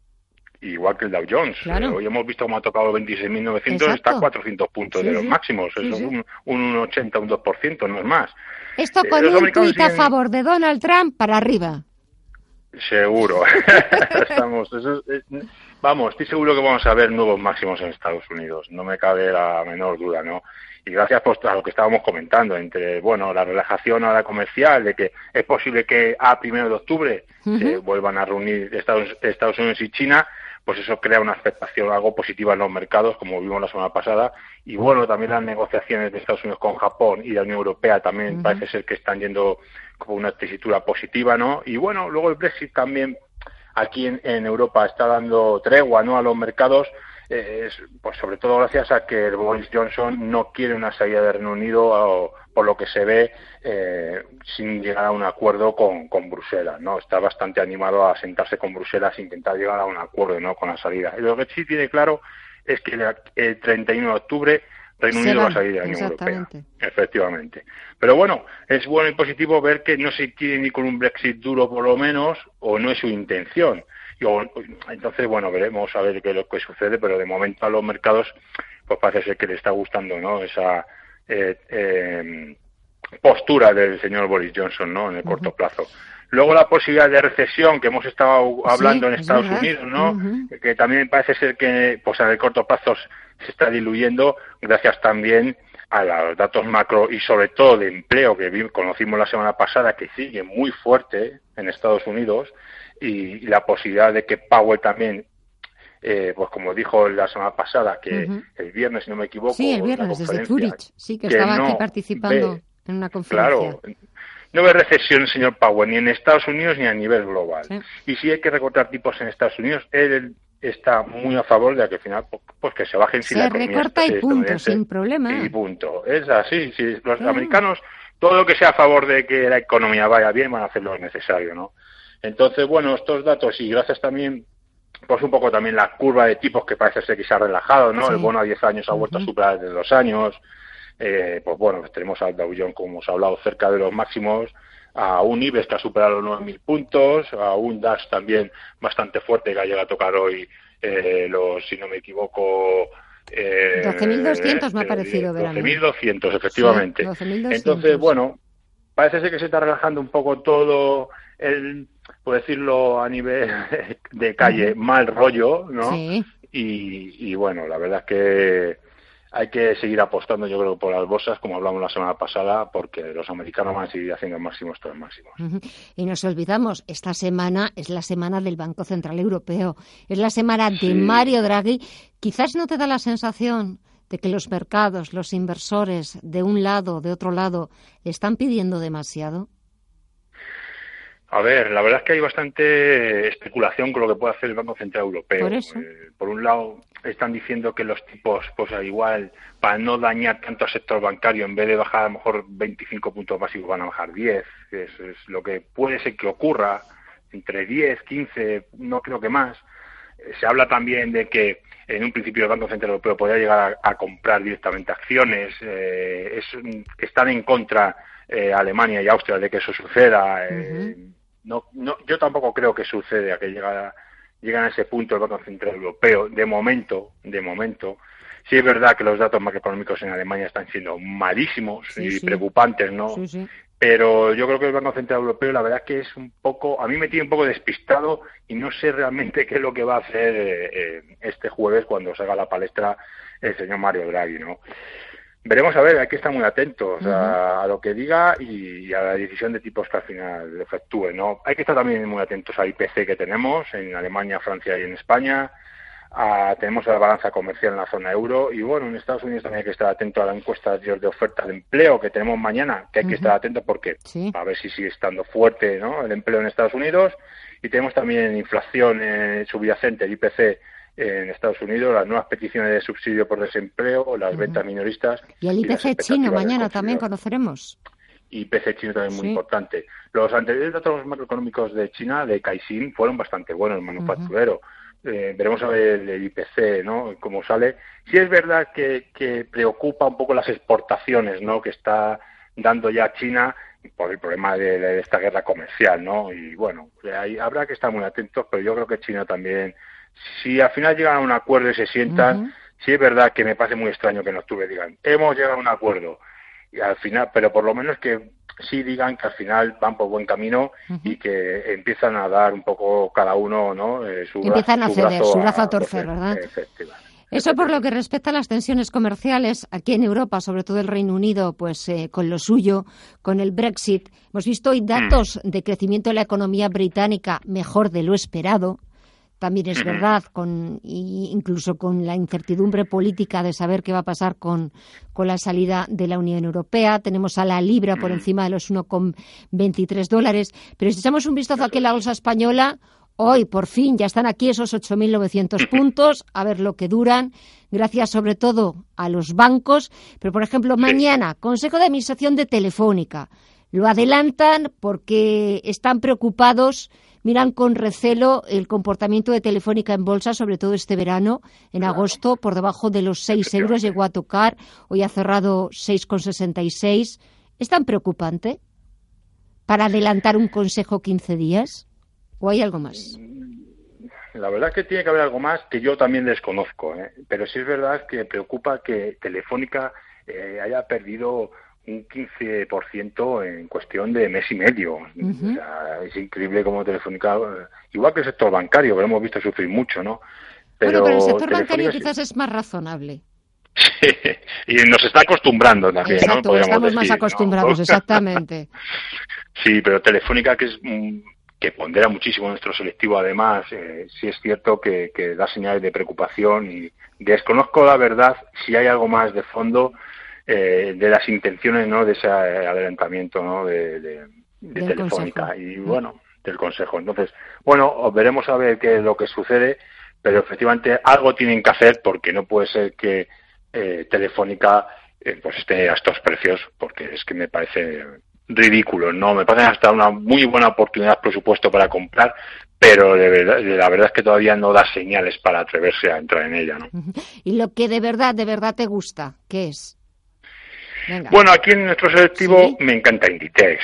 Que Inditex presenta resultados esta semana. efectivamente. Y, fíjate, presenta resultados esta semana estando a 28,80 muy cerca de los 30, que perfectamente en resultados puede ya tocarlos es, es, muy factible, ¿no? Telefónica cuando sube vemos días también de un 4 o un 5% ¿no? de subida. Está muy fuerte. Yo creo que van a dar resultados muy buenos a nivel online. Eh, les costó mucho eh, sacar su, su, su puerta online, ¿no? Eh, para las ventas online, perdóname, eh, de Inditex han llegado tarde, pero parece ser que al final están cogiendo fuerza y las ventas van a sorprender seguro, ¿no? Luego me gusta también lo que está haciendo Colonial, que está en 10.67 aguantando muy bien. Eh, y, cuando cae en, nuestro selectivo y cuando sube pues acompaña ¿no? al selectivo y yo creo que va a superar los 11 euros. Y luego Ferrovial que sigue haciéndolo muy bien de los 26 euros. Lo veo muy fácil en los 28,50 ¿no? luego en, Alemania me gusta RWE la eléctrica que lo está haciendo también muy bien. Puma que también me está gustando mucho su, su comportamiento. Y bueno, luego en Estados Unidos, pues creo que hay que estar muy atentos a Apple, que lo está haciendo muy bien y mañana tiene esa presentación de sus nuevos productos, sobre todo del iPhone 11, a ver qué es lo que ocurre, ¿no? Roku, que, se, que también está haciéndolo muy bien, que es muy artista. Fíjate, Roku, que en enero de este año estaba en 30 dólares y está cotizando en 160, se ha multiplicado por cuatro en ocho meses. La verdad es que está haciéndolo muy bien. Intercontinental en Change, que es del sector financiero, eh, está en camino a los 100 dólares, la tenemos en los 92. Twitter, que también está súper alcista, es una tendencia increíble. Pensamos que vaya a buscar los 50 dólares, la tenemos en los 45. Y Coca-Cola, que sigue haciéndolo también muy bien, cerca de los máximos, aguantando los 55 dólares. ¿Y en qué no estarías? ¿Qué valores ahora mismo eh, hay que mantenerse totalmente fuera de ellos? Bueno, el sector de, eh, por ejemplo, bueno, el sector bancario, como hemos comentado muchas veces, no estaría ahora mismo en el sector bancario de momento. Sí es verdad que hoy, por ejemplo, en, en, nuestro selectivo hemos visto ese repunte, pero porque han salido esas noticias que comentábamos de que es posible que al final la bajada de tipos eh, del Banco Central Europeo no sea tan tan fuerte, no, como se esperaba, y eso, pues, a los bancos les ha gustado, no, porque bueno, les da un poquito de aire. Luego, es verdad que el sector de healthcare, por ejemplo, odontológico, como Align Technology, que la semana pasada dimos señal de compra, pero sí es verdad que todavía sigue débil. Creo que sí hay que apostar por ella porque ha caído bastante. Sale este jueves una competidora suya, Align Technology, que se llama Smile Direct Club, que se dedica también a la ortodoncia invisible y, creo que lo va a hacer muy bien porque se dedica más al, sector eh, de que al final la gente compre realmente sin tener que ir a las clínicas ontológicas en Estados Unidos. ¿no? Entonces tú al final puedes comprar ese aparato eh, desde tu casa y te puedes al final hacer eh, lo que es la ortodoncia sin tener que desplazarte. ¿no? Entonces puede tener también muy buen aspecto y hay que estar muy atentos a la salida a la bolsa de, de, te haga cuenta de esta acción de Smart Club Direct, perdóname. y bueno, eh, la verdad es que tampoco estaría en el sector construcción, eh, maquinaria en Estados Unidos, como puede ser eh, Caterpillar, que la verdad es que está muy fuerte, pero yo creo que hay que tener eh, cuidado con, con esto que está provocando la guerra comercial, porque quieras o no, exporta muchos productos Caterpillar al extranjero y también puede debilitarse sus, sus rendimientos. ¿no? muy muy sensible a cualquier eh, tuit del presidente estadounidense. Efectivamente. ¿Verdad? Pues Ángel González de Vitil Capital, gracias. Menudo análisis, completísimo. Yo creo que no nos ha quedado nada casi por preguntar o por saber. Que pases una buena noche y hasta la próxima. Gracias. Un saludo. estamos para vosotros. Un abrazo. Gracias. Apple lanzará mañana sus nuevos iPhones y la acogida en el mercado de los dispositivos va a ser importante para la enorme cadena de suministro del gigante tecnológico. El evento de la compañía de Cupertino se verá empañado, sin embargo, por las acusaciones de violación de las leyes laborales a las que se enfrenta en China. Lo cuenta Paul Mielgo.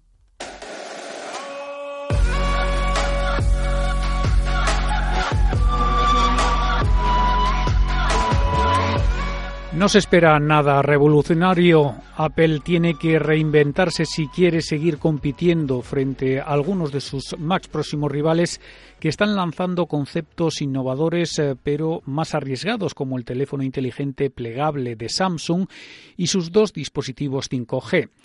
La presentación de la compañía de Cupertino se está viendo empañada por la guerra comercial y la posible violación de las leyes laborales en China.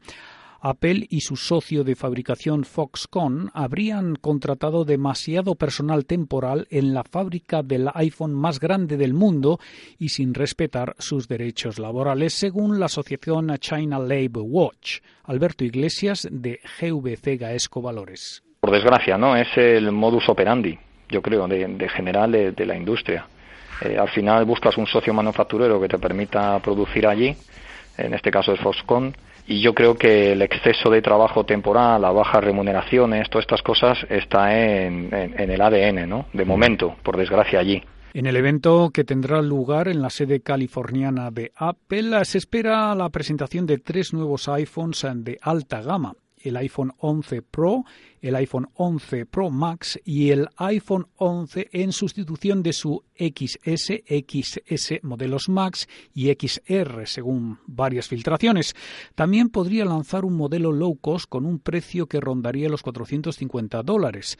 Los dispositivos, eh, que se dice que son casi idénticos a la línea del año pasado, pueden presentar un nuevo sistema de cámara con tres cámaras en la parte posterior, incluida una para capturar tomas de gran angular así como un software de inteligencia artificial incorporado para mejorar la edición de fotos y vídeos. El nombre Pro también implica que los dispositivos están dirigidos a usuarios avanzados de negocios y creativos. El negocio del iPhone, que sigue siendo el mayor generador de dinero de Apple, no atraviesa por sus mejores momentos. Los ingresos han disminuido a doble dígito en los últimos trimestres. Estaremos pendiente mañana de ese lanzamiento de los nuevos iPhones y quizás también la compañía de Cupertino guarde algún as en la manga. Y despedimos este tiempo de mercados con la reflexión, con el análisis que nos deja amablemente todos los lunes José María Luna. Muy buenas noches. Muy buenas noches. Cada año y en el mes de septiembre se celebra un día con el nombre del Positive Thinking Day, es decir, el Día del Pensamiento Positivo. Este año, eh, bueno, pues el día 13, quiero recordar que es justo el día que se va a celebrar precisamente ese día. Y está bien celebrar un día así por varios motivos. Evidentemente siempre es bueno tener pensamiento positivo, pero en este caso, si me lo permiten, quizás por algo añadido. Evidentemente, como todos ustedes pensarán, hay que pensar en positivo por la cuesta de septiembre. Claro que sí, no cabe la menor duda que hay que pensar positivo. Otros dirán, oiga, por la vuelta a la rutina, ¿no? La vuelta a ese yo, eh, bueno, pues del día a día, ¿no? También, también hay que ser positivo en ese sentido. Pero este no si cabe, hay otro tercer factor, ¿no? Y es sobre todo por lo que nos va a venir desde el punto de vista económico y político en las próximas semanas y próximos meses, ¿no? Alguien eh, comentó en una ocasión que aunque el fin del mundo sea mañana, hoy plantaré manzanas en mi huerto. Y digo esto porque frente al derrotismo eh, político, derrotismo económico, eh, yo creo que la pretensión en estos instantes de todo tipo de, inversor es, bueno, pues más allá de andar discutiendo de si estamos o no estamos a las puertas de la tan temida recesión económica, o, ahora últimamente se habla mucho, de la efectividad o no de los bancos centrales, y muchos dicen la efectividad es nula, eh, yo creo que lo que tenemos que intentar es de aprovechar la dopamina que previsiblemente vayan a seguir aplicando los principales bancos centrales del mundo, las principales instituciones monetarias mundiales. Recientemente, eh, y precisamente hablando de esto de los bancos centrales, he llegado a leer un artículo en el que se mencionaba cómo varios eh, analistas e inversores eh, llamados gurús de los mercados, bueno, pues hablaban precisamente de ello, ¿no? De cómo los bancos centrales habían perdido efectividad con sus actuaciones eh, y, además alguno de ellos incluso apuntaba de que aparte de cómo fuera su actuación, ya llegaban tarde y que no iban a evitar que la economía mundial entrara eh, en unos meses en recesión. Bueno, yo creo que a nadie se le escapa que los bancos centrales no nos van a salvar de todos los males que aquejan a la economía mundial. Ahora bien, sí que deberíamos de dar una doble lectura. La primera de ellos es que eh, efectivamente, si bien es cierto que los bancos centrales por sí solos no van a generar crecimiento económico y van a, generar inflación, bien harían los políticos en seguir el ejemplo precisamente de los bancos centrales. Y digo esto porque los políticos, más allá de lo que hace, por ejemplo, Rafa Nadal, lo que veíamos esta noche, se, están siempre con eso de, estar con las subvenciones, de premiar eh, pues al mediocre en lugar de premiar a la meritocracia, estar siempre enredados con a ver quién mantiene los sillones. Yo no digo solo el caso español, lo digo, miren donde ustedes quieran mirar. Es decir, la política o los políticos son los que muchas veces tienen en sus manos el sí, eh, el intentar desatascar lo que efectivamente los bancos centrales por sí solos no son capaces, ¿no? Pero luego hay una segunda parte, y se le olvida muchas veces a los gestores o a los propios inversores, y es que los propios bancos centrales, yo lo han dicho muchas veces, es que lo que sí que les preocupa es la estabilidad eh, financiera. Por eso, precisamente porque les preocupa la estabilidad financiera, y más allá de si estamos preocupados de si van a decepcionar o no en las próximas semanas o los próximos días, lo que sí que estamos viendo es que están trabajando precisamente para crearla, para crear esa estabilidad. Por eso sí que eh, creo que tienen margen de actuación y por tanto sí creo que deberíamos de aprovecharlo. Por lo tanto, ¿qué debemos de hacer como inversores y sobre todo aquellos que están, bueno, pues eh, eh, ahora mismo invirtiendo a través de los fondos de inversión? ¿Qué lectura podemos sacar como reflexión?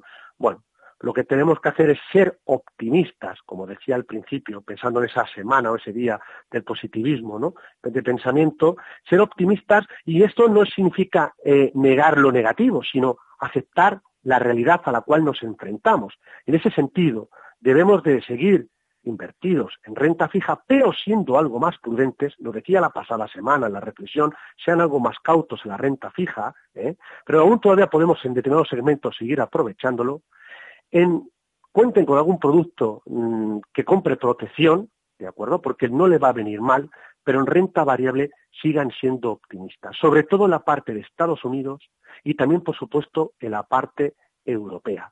Yo creo que siendo optimistas en la vida, en lugar de ver el vaso medio vacío, seguramente lo seguiremos viendo medio lleno. Muchísimas gracias y muy buenas noches.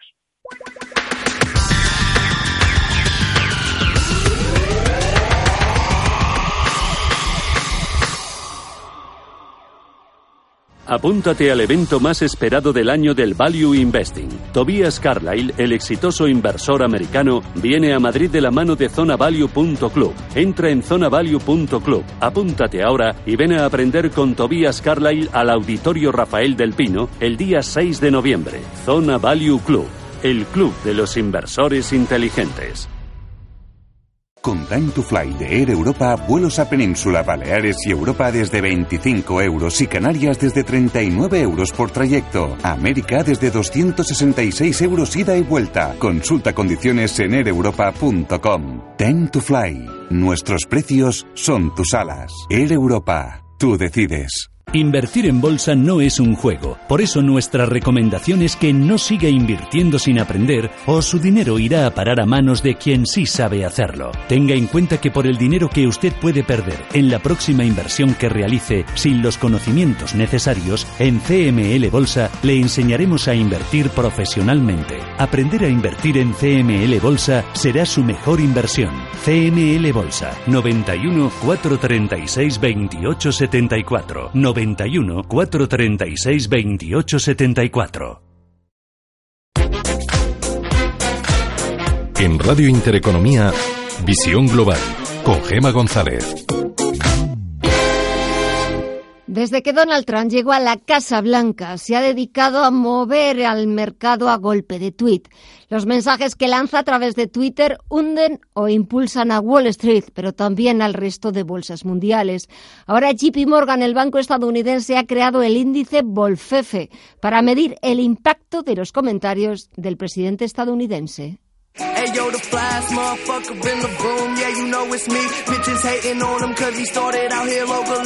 La herramienta en cuestión se va a llamar Volfefe, Bol de volatilidad, que es lo que Donald Trump provoca en los mercados con sus mensajes, y Fefe de la palabra cofefe, que él se inventó en un tuit hace un par de años. El presidente de Estados Unidos es tremendamente activo en Twitter, publica unos 10 mensajes al día. O lo que es lo mismo, más de 10.000 desde que llegara a la Casa Blanca. Y todos esos mensajes están dirigidos, los pueden leer los 64 millones de seguidores que tiene en la red del pájaro azul.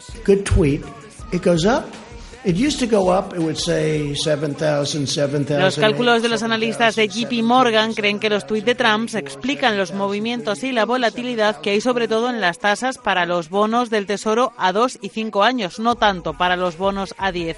Y es que los mensajes que han podido influir en el mercado se han podido disparar en los últimos meses con palabras como China, mil millones, productos o demócratas. Por ejemplo, hace una semana sus tweets sobre la guerra comercial y contra el presidente de la Reserva Federal, Jerome Powell, provocaron que las bolsas se desplomaran. Hay quienes dicen incluso que en líneas generales, los días en los que el presidente tuitea mucho, las bolsas en general y Wall Street en particular caen. Pero ojo que en su época al frente de la Casa Blanca no le han ido tan mal a los principales indicadores de Wall Street. El Dow Jones ha subido desde que Donald Trump está en la Casa Blanca más de un 30%, aunque es cierto que la mayoría de ganancias se produjeron en los dos primeros años, cuando Trump no le daba todavía tanto a la tecla.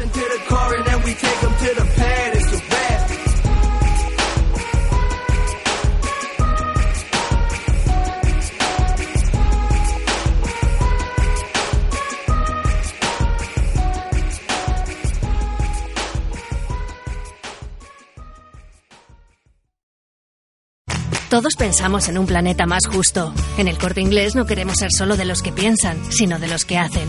Por eso ya establecemos alianzas globales con organismos internacionales que luchan por preservar los derechos humanos y proteger el medio ambiente. Sabemos que nos queda mucho por hacer. Por eso ya estamos en movimiento. ¿Te unes? El corte inglés. Responsablemente. Tranquilidad es el sonido del mar. Tranquilidad es invertir al tiempo que ahorras, diversificas y proteges tu inversión. Tranquilidad es invertir en oro con Degusa. Infórmate en el 9119 82900. Degusa Oro es tranquilidad. Con Time to Fly de Air Europa, vuelos a Península, Baleares y Europa desde 25 euros y Canarias desde 39 euros por trayecto. América desde 266 euros ida y vuelta. Consulta condiciones en aereuropa.com. Time to Fly. Nuestros precios son tus alas. Air Europa. Tú decides. Estoy convencida de que si incorporamos un spa al hotel, tendríamos muchos más clientes. ¿Quieres darle un giro a tu negocio? Con las líneas ICO es posible, porque te facilitamos la financiación necesaria para que tus proyectos se hagan realidad. Infórmate en ICO.es, en el 900-121-121 y pide ya financiación ICO en tu banco. ¿Empezamos?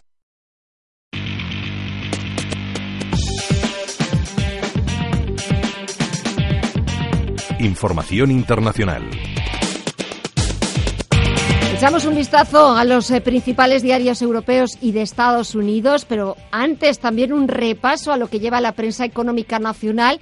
El diario eleconomista.es y Expansión en sus ediciones digitales eh, coinciden con uno de los asuntos que llevan en portada y es sobre Telefónica. Dice el economista, la operadora prepara un plan de bajas incentivadas a mayores de 53 años.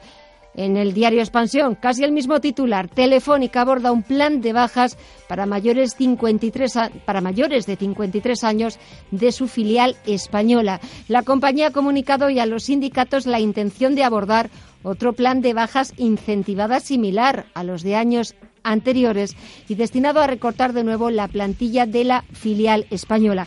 Vamos ya con esas portadas de los diarios europeos y de Estados Unidos para ver qué asuntos destacan y me da la sensación, Alma, de que volvemos a empezar en el Reino Unido. Efectivamente, volvemos a empezar una semana más con las últimas noticias sobre el Brexit, con el cierre desde esta noche del Parlamento británico y con el anuncio de dimisión del presidente de la Cámara de los Comunes, John Bercow. Es una información que lleva en portada de Times con una fotografía del primer ministro Boris Johnson y su colega, su homólogo irlandés, Leo Varadkar, con quien se ha reunido esta mañana. El diario también repasa las últimas encuestas sobre quién ganaría las elecciones si se convocan. Y otra pregunta que se hacen es cuál es la estrategia de Downing Street ahora. El otro asunto de portada es la huelga de 48 horas de los pilotos de British Airways que obliga a cancelar 1.700 vuelos. La información se completa con una fotografía muy significativa de la Terminal 5 del aeropuerto de Heathrow que estaba casi vacía esta mañana. En The Guardian siguen al minuto todo lo que sucederá esta noche, lo que ya está sucediendo en Westminster. Hay un análisis de las seis maneras en que Boris Johnson podría evitar el bloqueo del Brexit sin acuerdo.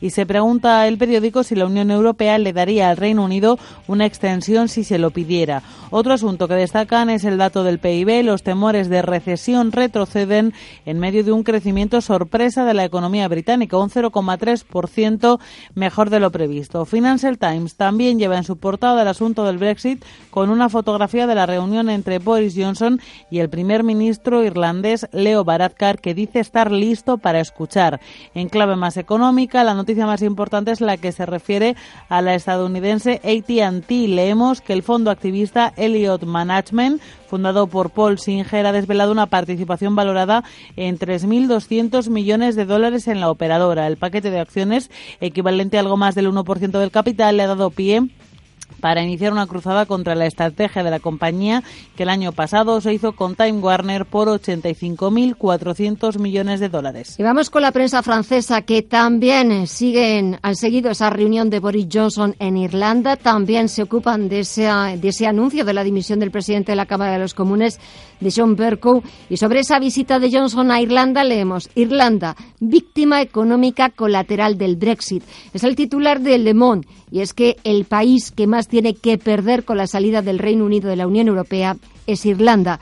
También leemos en portada la Copa Mundial de Baloncesto y que la selección francesa se enfrentará a Estados Unidos en los cuartos de final. Para Le Figaro, el Mundial de Baloncesto también se cuela en su portada. La selección francesa, derrotada por Australia, se cruzará con Estados Unidos en cuartos de final. Ya en clave más económica, el 54% de los franceses favorece la preferencia nacional, una idea que también está presente en muchos otros países. Leemos además que el CEO de Nissan, Hiroto Saiwaka, heredero de la era Carlos Gosun, renuncia después de las revelaciones de varios medios japoneses que dicen que ha recibido casi 400.000 euros en bonos de forma indebida.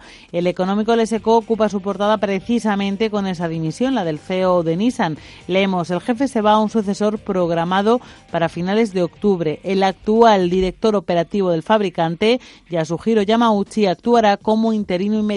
Y la prensa germana, por su parte, sigue lo que pueda pasar esta noche en el Parlamento británico, dice el Frankfurter Allgemeine, va a ser una larga noche. Y en el Handelsblatt leemos que el principal indicador de la bolsa de Frankfurt, el DAX, supera los 12.200 puntos y las opiniones contrarias de los gestores contra el impuesto sobre las transacciones financieras que planea el ministro de Finanzas, Olaf Scholz. Y nos vamos a Estados Unidos para ver en qué están trabajando, Alma, los principales diarios del otro lado del Atlántico. Pues eh, The New York Times ocupa en su portada de la última hora del Brexit y de la huelga de British Airways que este lunes ha tenido que cancelar 1.700 vuelos con 195.000 pasajeros afectados en una huelga convocada por los pilotos que reclaman mejoras salariales. Para The Washington Post, su principal noticia es que el plan de retirada de tropas estadounidenses en Afganistán está en el aire. El colapso de las conversaciones secretas de paz ha expuesto las divisiones internas en la administración Trump. Leemos además que el primer ministro británico Boris Johnson tiene cuatro opciones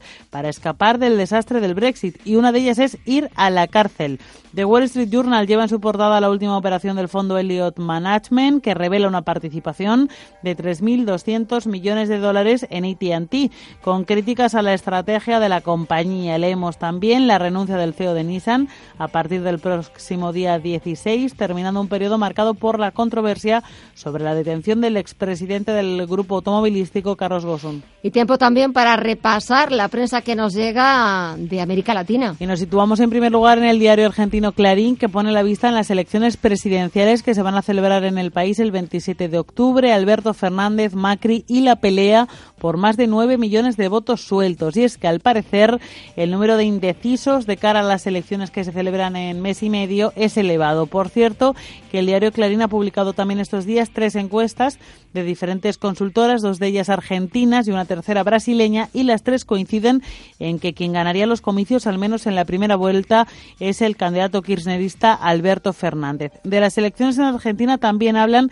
en el chileno EMOL. Se hacen eco de una entrevista con el expresidente uruguayo eh, Mujica y dicen que dice Mujica que en Argentina tendrían que elegir a Mandrake. Se precisa un mago, no un político, ha asegurado el exmandatario. Bromas aparte, Mujica ha asegurado que de triunfar el candidato kirchnerista se enfrenta en Argentina a un desafío muy grande, pero tiene que ser consciente primero de que con la mejor intención se cometen, no se cometan errores graves.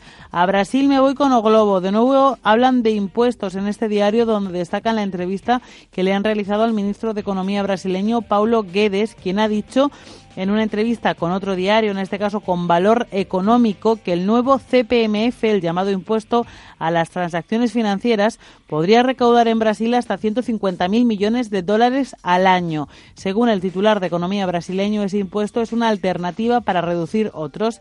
Y termino con el diario El Universal de México, donde también hablan de impuestos. Dicen que el gobierno mexicano recorta los recursos para infraestructuras y mantiene la austeridad general en el presupuesto ante su negativa a una reforma fiscal de cara a los presupuestos de 2020. Así ha sido como ha presentado ese nuevo plan de eh, presupuestos de cara a 2020 el secretario de Hacienda mexicano, Arturo Herrera. Los estimados de recaudación que vamos a tener para el año 2020. El primero y el más importante es que se mantiene el compromiso de no crear impuestos o subir las tasas en términos reales de las existentes. El segundo es se fortalece la recaudación a través de las medidas administrativas orientadas al combate a la evasión y ilusiones fiscales. Fue ayer cuando el gobierno de Andrés Manuel López Obrador presentaba su plan de presupuestos para 2020 con unas líneas generales que se parecen y mucho a las de su primer año de gobierno. Recortes, privilegio del gasto social y en seguridad que aumenta sobre el productivo y oxígeno para un sector energético que con la estatal Petróleos Mexicanos Pemex al frente se ha convertido en la gran apuesta del líder mexicano. Y echamos también un vistazo a las eh, bolsas latinoamericanas. Vamos a ver si, al igual que está sucediendo en Wall Street, Continúa también el signo mixto en sus principales indicadores. Efectivamente, si empezamos por México, precisamente donde se han presentado el proyecto de presupuestos, pues ahora mismo el IPC mexicano está prácticamente plano, pierde un 0,03% en los 42.694 puntos. Si continuamos por el IPSA chileno, sí que está subiendo, sube un 0,77% en los 4.860 puntos. También sube el Bovespa, tímidas subidas, un 0,19 hasta los 103.000 1.133 puntos. Con caídas continúa el Merval, es el indicador con las pérdidas más acusadas en este principio de semana, cae un 2,14 hasta los 27.066 puntos. Y si nos vamos a la bolsa de Canadá, a Norteamérica, está cayendo el TSX un 0,3% en los 16.485 puntos.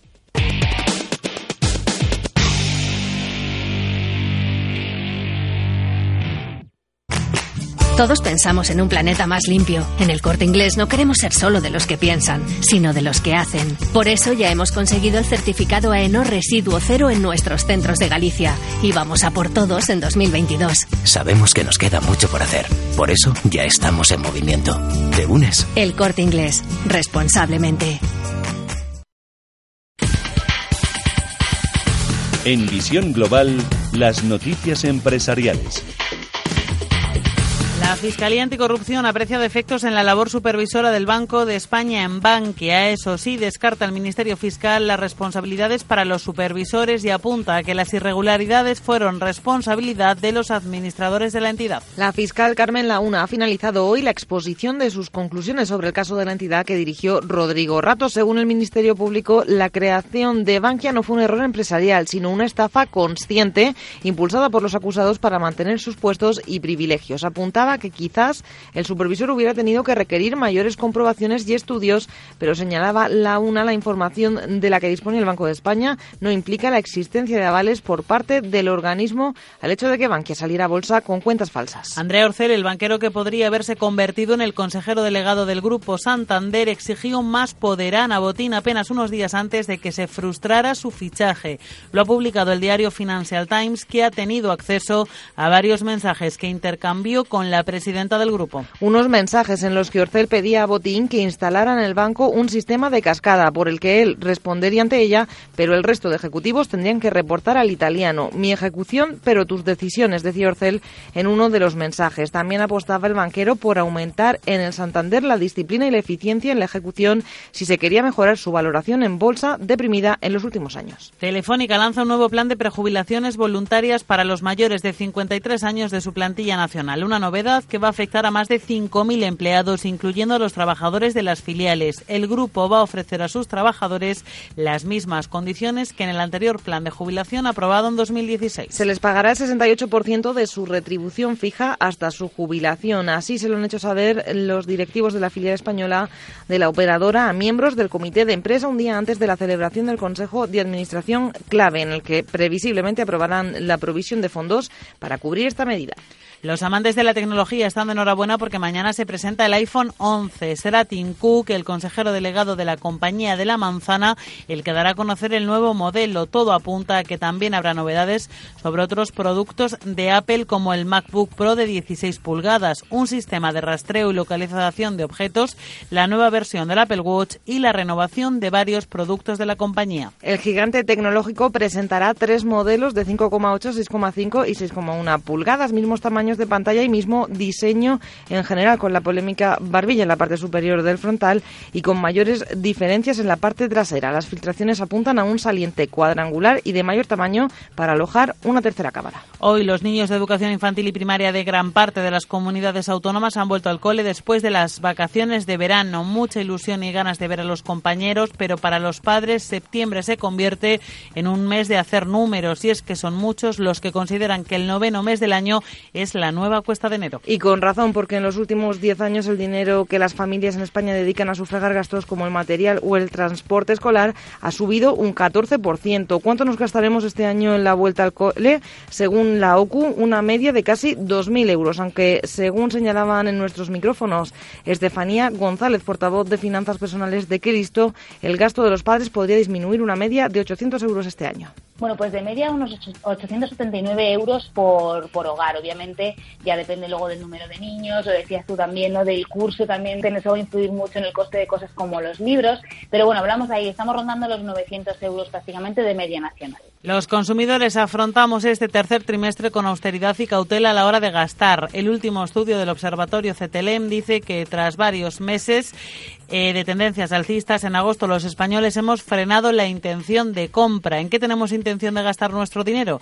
Principalmente en el turismo, con un 20,6% de intención de los consumidores y le siguen la tecnología, los servicios dentales y los muebles. A la pregunta sobre cómo cree que será la situación general del país en los próximos 12 meses, los españoles que consideran que empeorará ha aumentado. Este dato también afecta a los que se manifiestan más optimistas, ya que el porcentaje que estiman que la situación general mejorará también ha el grupo Zurich anuncia malas noticias para sus trabajadores y es que la aseguradora ha presentado un ERE para su filial de asistencia Serviet, que está ubicado en el Hospitalet de Llobregat, un recorte de personal que va a afectar a 224 trabajadores o lo que es lo mismo el 83% de la plantilla del centro situado en la ciudad condal. La compañía justifica la decisión en sus costes empresariales que son superiores a la media en comparación con otras entidades del mercado e insisten en que quieren llegar cuanto antes a un acuerdo consensuado con la mesa negociadora. Y los sindicatos no han tardado en responder a la determinación de la aseguradora. Desde comisiones obreras acusan a Zurich de que solo buscar abaratar los costes con este expediente de regulación de empleo y hacen un llamamiento a los trabajadores a concentrarse delante de la filial el próximo 16 de septiembre, fecha que coincide con la siguiente reunión de la mesa negociadora. Por su parte, fuentes de la compañía aseguran que se van a ofrecer indemnizaciones por encima de lo que marca la legislación a los empleados afectados.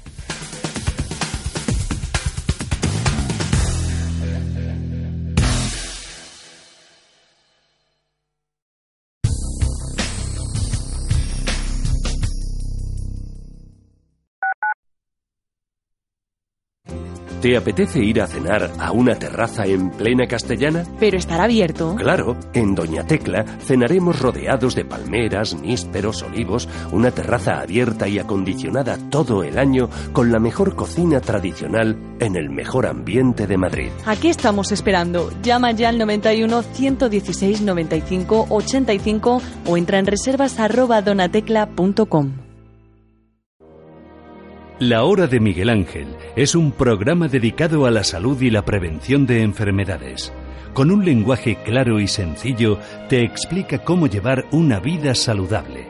Es un espacio educativo para entretenerte, hacerte pasar un rato agradable y servirte de compañía. La Hora de Miguel Ángel, todas las noches, de una y media a cinco de la madrugada, en Radio Intereconomía. Ya está aquí. Ya llegó el segundo round, la segunda temporada de Antes de que amanezca con Willy Sancho Muela, de martes a viernes de 6 a 7 de la mañana. No lo olvides. Nos llamas, nos cuentas sin filtros. 91 533 1851. Mercado de divisas, la actualidad del euro, el dólar, la libra y todo el mercado forex. Un programa presentado por Raúl Castillo. Elige tu propio camino en el mundo de la inversión. Mercado de divisas. Los miércoles en Radio Intereconomía de dos y media a tres y media de la tarde. Si quieres ser el invitado de honor en la tertulia donde el ocio y el saber toman café juntos, acompáñanos, escucha y participa en Cuatro Dedos de Frente con Mone Gil, todos los jueves de dos y media a tres y media de la tarde aquí, en Radio Intereconomía. Te esperamos.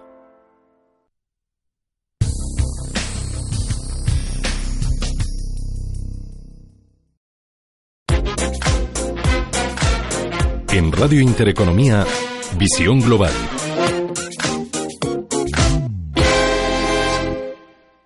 Los equipos negociadores de PSOE y Unidas Podemos volverán a reunirse mañana en busca de un acuerdo para lograr la investidura de Pedro Sánchez.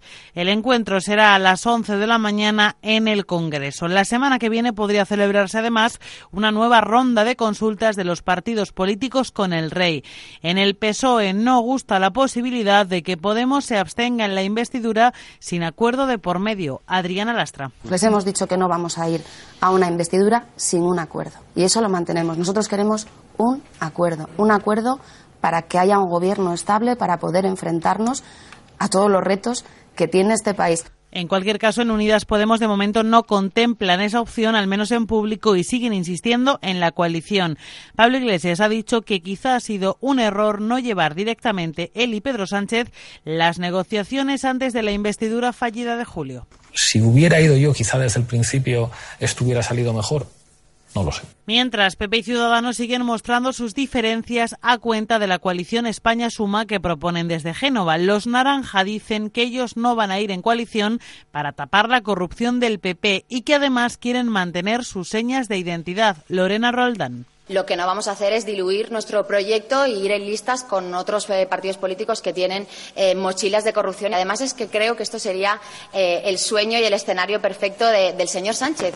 Pablo Casado responde y acusa a Albert Rivera de faltar el respeto al PP. No vamos a tolerar que nadie haga lo que no tenga que hacer y, sobre todo, que nuestros adversarios intenten hacernos responsables de lo que pasó hace décadas. No admitimos recetas ni carnets de honestidad por parte de otros partidos.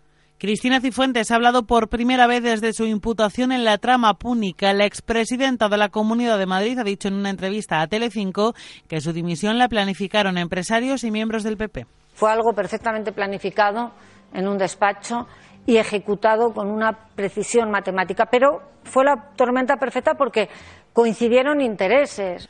El miércoles se celebra la Diada en Cataluña y los partidos independentistas tratan de dar imagen de unidad y complicidad después de meses de diferencias. Los líderes independentistas encarcelados han suscrito una carta en la que piden que las movilizaciones del 11 de septiembre sean una respuesta a la sentencia del juicio del procés. La, la partida s'ha acabat i ara som nosaltres els que tornem a, a reclamar i els que tornem a exercir el lideratge polític. Perquè així és com vam arribar a l'1 d'octubre. No comprarem és eh, crides a una falsa unitat amb clara voluntat propagandista o Eduard Puyol de Junts per Cat y Marta Rubira de Esquerra hablaban de esa unidad, mientras los partidos no independentistas hacen un llamamiento a una diada inclusiva. Escuchamos a Salvadorilla del PSC y a Lorena Roldán de Ciudadanos de parte que divide y que excluye a nuestro entender, a la mitad un mínimo de la población catalana. Una fiesta que debería ser de todos los catalanes, pero que el separatismo ha convertido en la fiesta privada del nacionalismo. Precisamente la sentencia del Prusés marcará el año judicial que hoy ha inaugurado el Rey. Con ese asunto de fondo, la fiscal general del Estado y el presidente del Tribunal Supremo han recordado que las sentencias hay que acatarlas.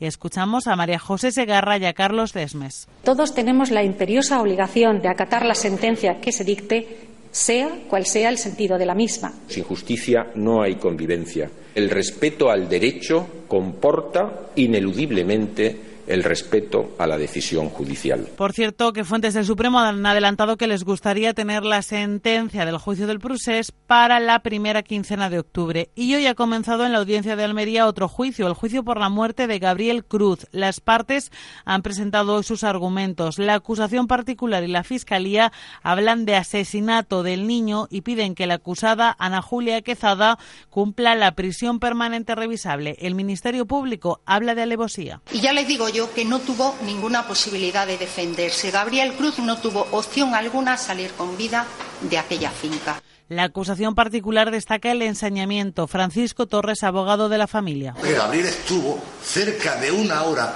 con posibilidad de salvarse de haber habido una simple llamada. Jamás he visto escenas de tanta maldad eh, como ustedes van a ver cuando vean la prueba. Desde la defensa, sin embargo, argumentarán que la muerte fue accidental. Esteban González Tiel es el abogado de Ana Julia. Son ustedes, en base a las pruebas, los que tendrán que determinar si ella la intención que tenía era matarle o lo que quería era acallarle. En el Reino Unido, John Bercow, el presidente de la Cámara de los Comunes, ha anunciado su dimisión. If the House does not so vote, I have concluded Abandonará la Cámara el 31 de octubre, día previsto para el Brexit, si no se convocan elecciones anticipadas. Si finalmente se convocan los comicios, se irá cuando se disuelvan las cámaras. Esta noche el Parlamento quedará cerrado durante las próximas cinco semanas. Una semana después del paso de Dorian, Bahamas se enfrenta a una situación crítica sin precedentes. 70.000 personas se han quedado sin hogar y el gobierno reconoce que la cifra actual de 43 muertos aumentará mucho. United Nations has pledged $1 million in aid Naciones Unidas nos proporcionará ayuda por valor de un millón de dólares, pero seguimos necesitando más, ha dicho el primer ministro de Bahamas, Uber Minis. Dorian enfila ya hacia el Atlántico, mientras los daños continúan cuantificándose también en Estados Unidos y en Canadá. Eres fuego de amor luz del sol, volcán y tierra, por donde pasas dejas huella. Cientos de personas han despedido hoy a Camilo VI en la capilla ardiente que se ha instalado en Madrid, en la sede de la SGAE. El artista murió ayer a los 72 años a causa de una insuficiencia renal. Una de las personas que ha acudido a mostrar sus condolencias ha sido el ministro de Cultura, José Guirao. Yo creo que es, es una persona que a lo largo de los años ha sobrevivido a los cambios generacionales, que ahora su música se estaba volviendo a valorar por la gente joven mucho más que hace 10 o 15 años y que estaba completamente vivo.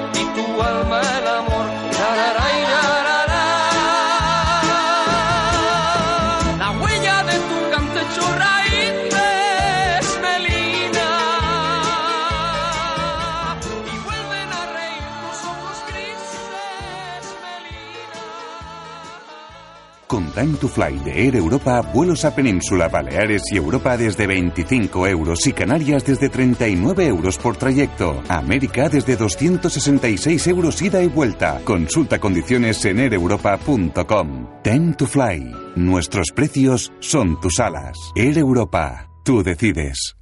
Confianza, experiencia, conocimiento, cercanía. Sabemos lo que realmente esperas de un despacho de abogados. Por eso, en Durán y Durán Abogados trabajamos para ofrecerte la mejor de las defensas con los mejores abogados. Nos importa tu caso.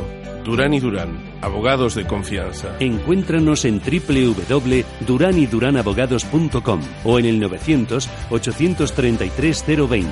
900 833 020. Recuerde que puede escucharnos online en nuestra web www.radiointereconomía.com. Puede escuchar Radio Intereconomía en directo o nuestros principales programas en diferido si es que se ha perdido alguno.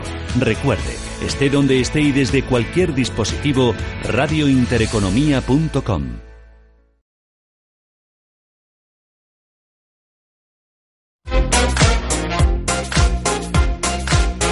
Visión Global con Gema González. Últimos minutos para llegar a las 10 de la noche para ver cómo despide esta primera sesión de la semana en la bolsa norteamericana. Y nos quedamos en Estados Unidos porque hay declaraciones de su presidente, de Donald Trump. Una de las noticias que llevaba la prensa estadounidense, el Washington Post, era la suspensión de las negociaciones por parte de la administración Trump con los talibanes. Ha sido una decisión tomada a última hora por el mandatario estadounidense. Queda en el aire y es que supuestamente, según cuenta este diario, el colapso de las conversaciones secretas de paz ha expuesto las divisiones internas en, dentro de la propia administración Trump. Pero al presidente estadounidense los periodistas también le han preguntado por una futura posible reunión, posible cita con su homólogo iraní, con el presidente Rouhani. No problem with meeting.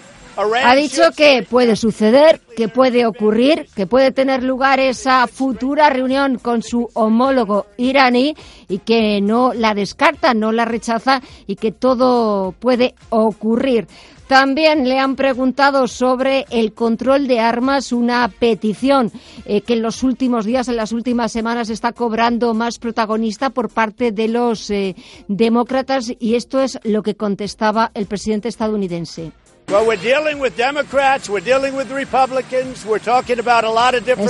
Está contestando que está hablando, está tratando de este asunto con los eh, republicanos, que también lo está haciendo con los demócratas eh, en relación a ese asunto, decía refiriéndose a la periodista que le ha hecho la pregunta sobre el control de armas. De momento, vamos a quedarnos con las claves bursátiles de mañana. La jornada del martes destacará por la publicación del índice de precios al consumo de China. Aquí en Europa, Francia e Italia presentarán la producción industrial. Además, Reino Unido dará a conocer el dato de los ingresos medios de los trabajadores, la evolución del desempleo y la tasa del paro. En Estados Unidos, la encuesta de ofertas de empleo, un dato interesante, sobre todo teniendo en cuenta el informe de empleo que publicó el Departamento de Trabajo el pasado viernes. La tasa de paro en Estados Unidos se mantiene en el 3,7% y aquí en España pendientes del Consejo de Administración de Telefónica. Se adelanta 15 días para intentar abordar entre los consejeros qué pasa con la acción en bolsa.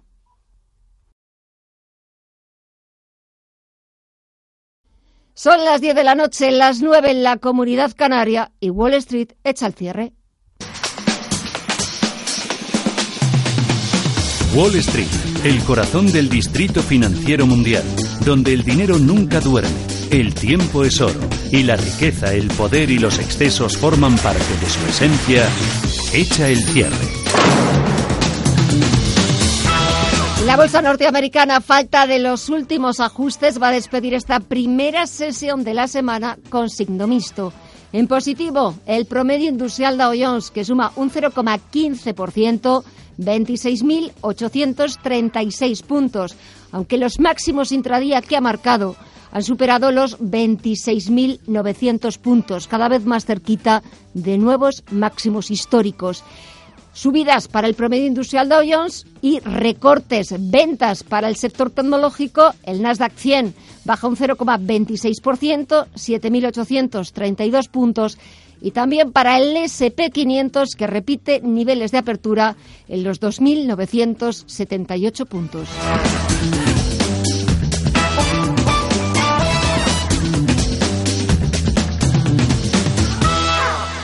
Pues así ponemos punto y final a esta edición de lunes 9 de, 9 de septiembre de Visión Global.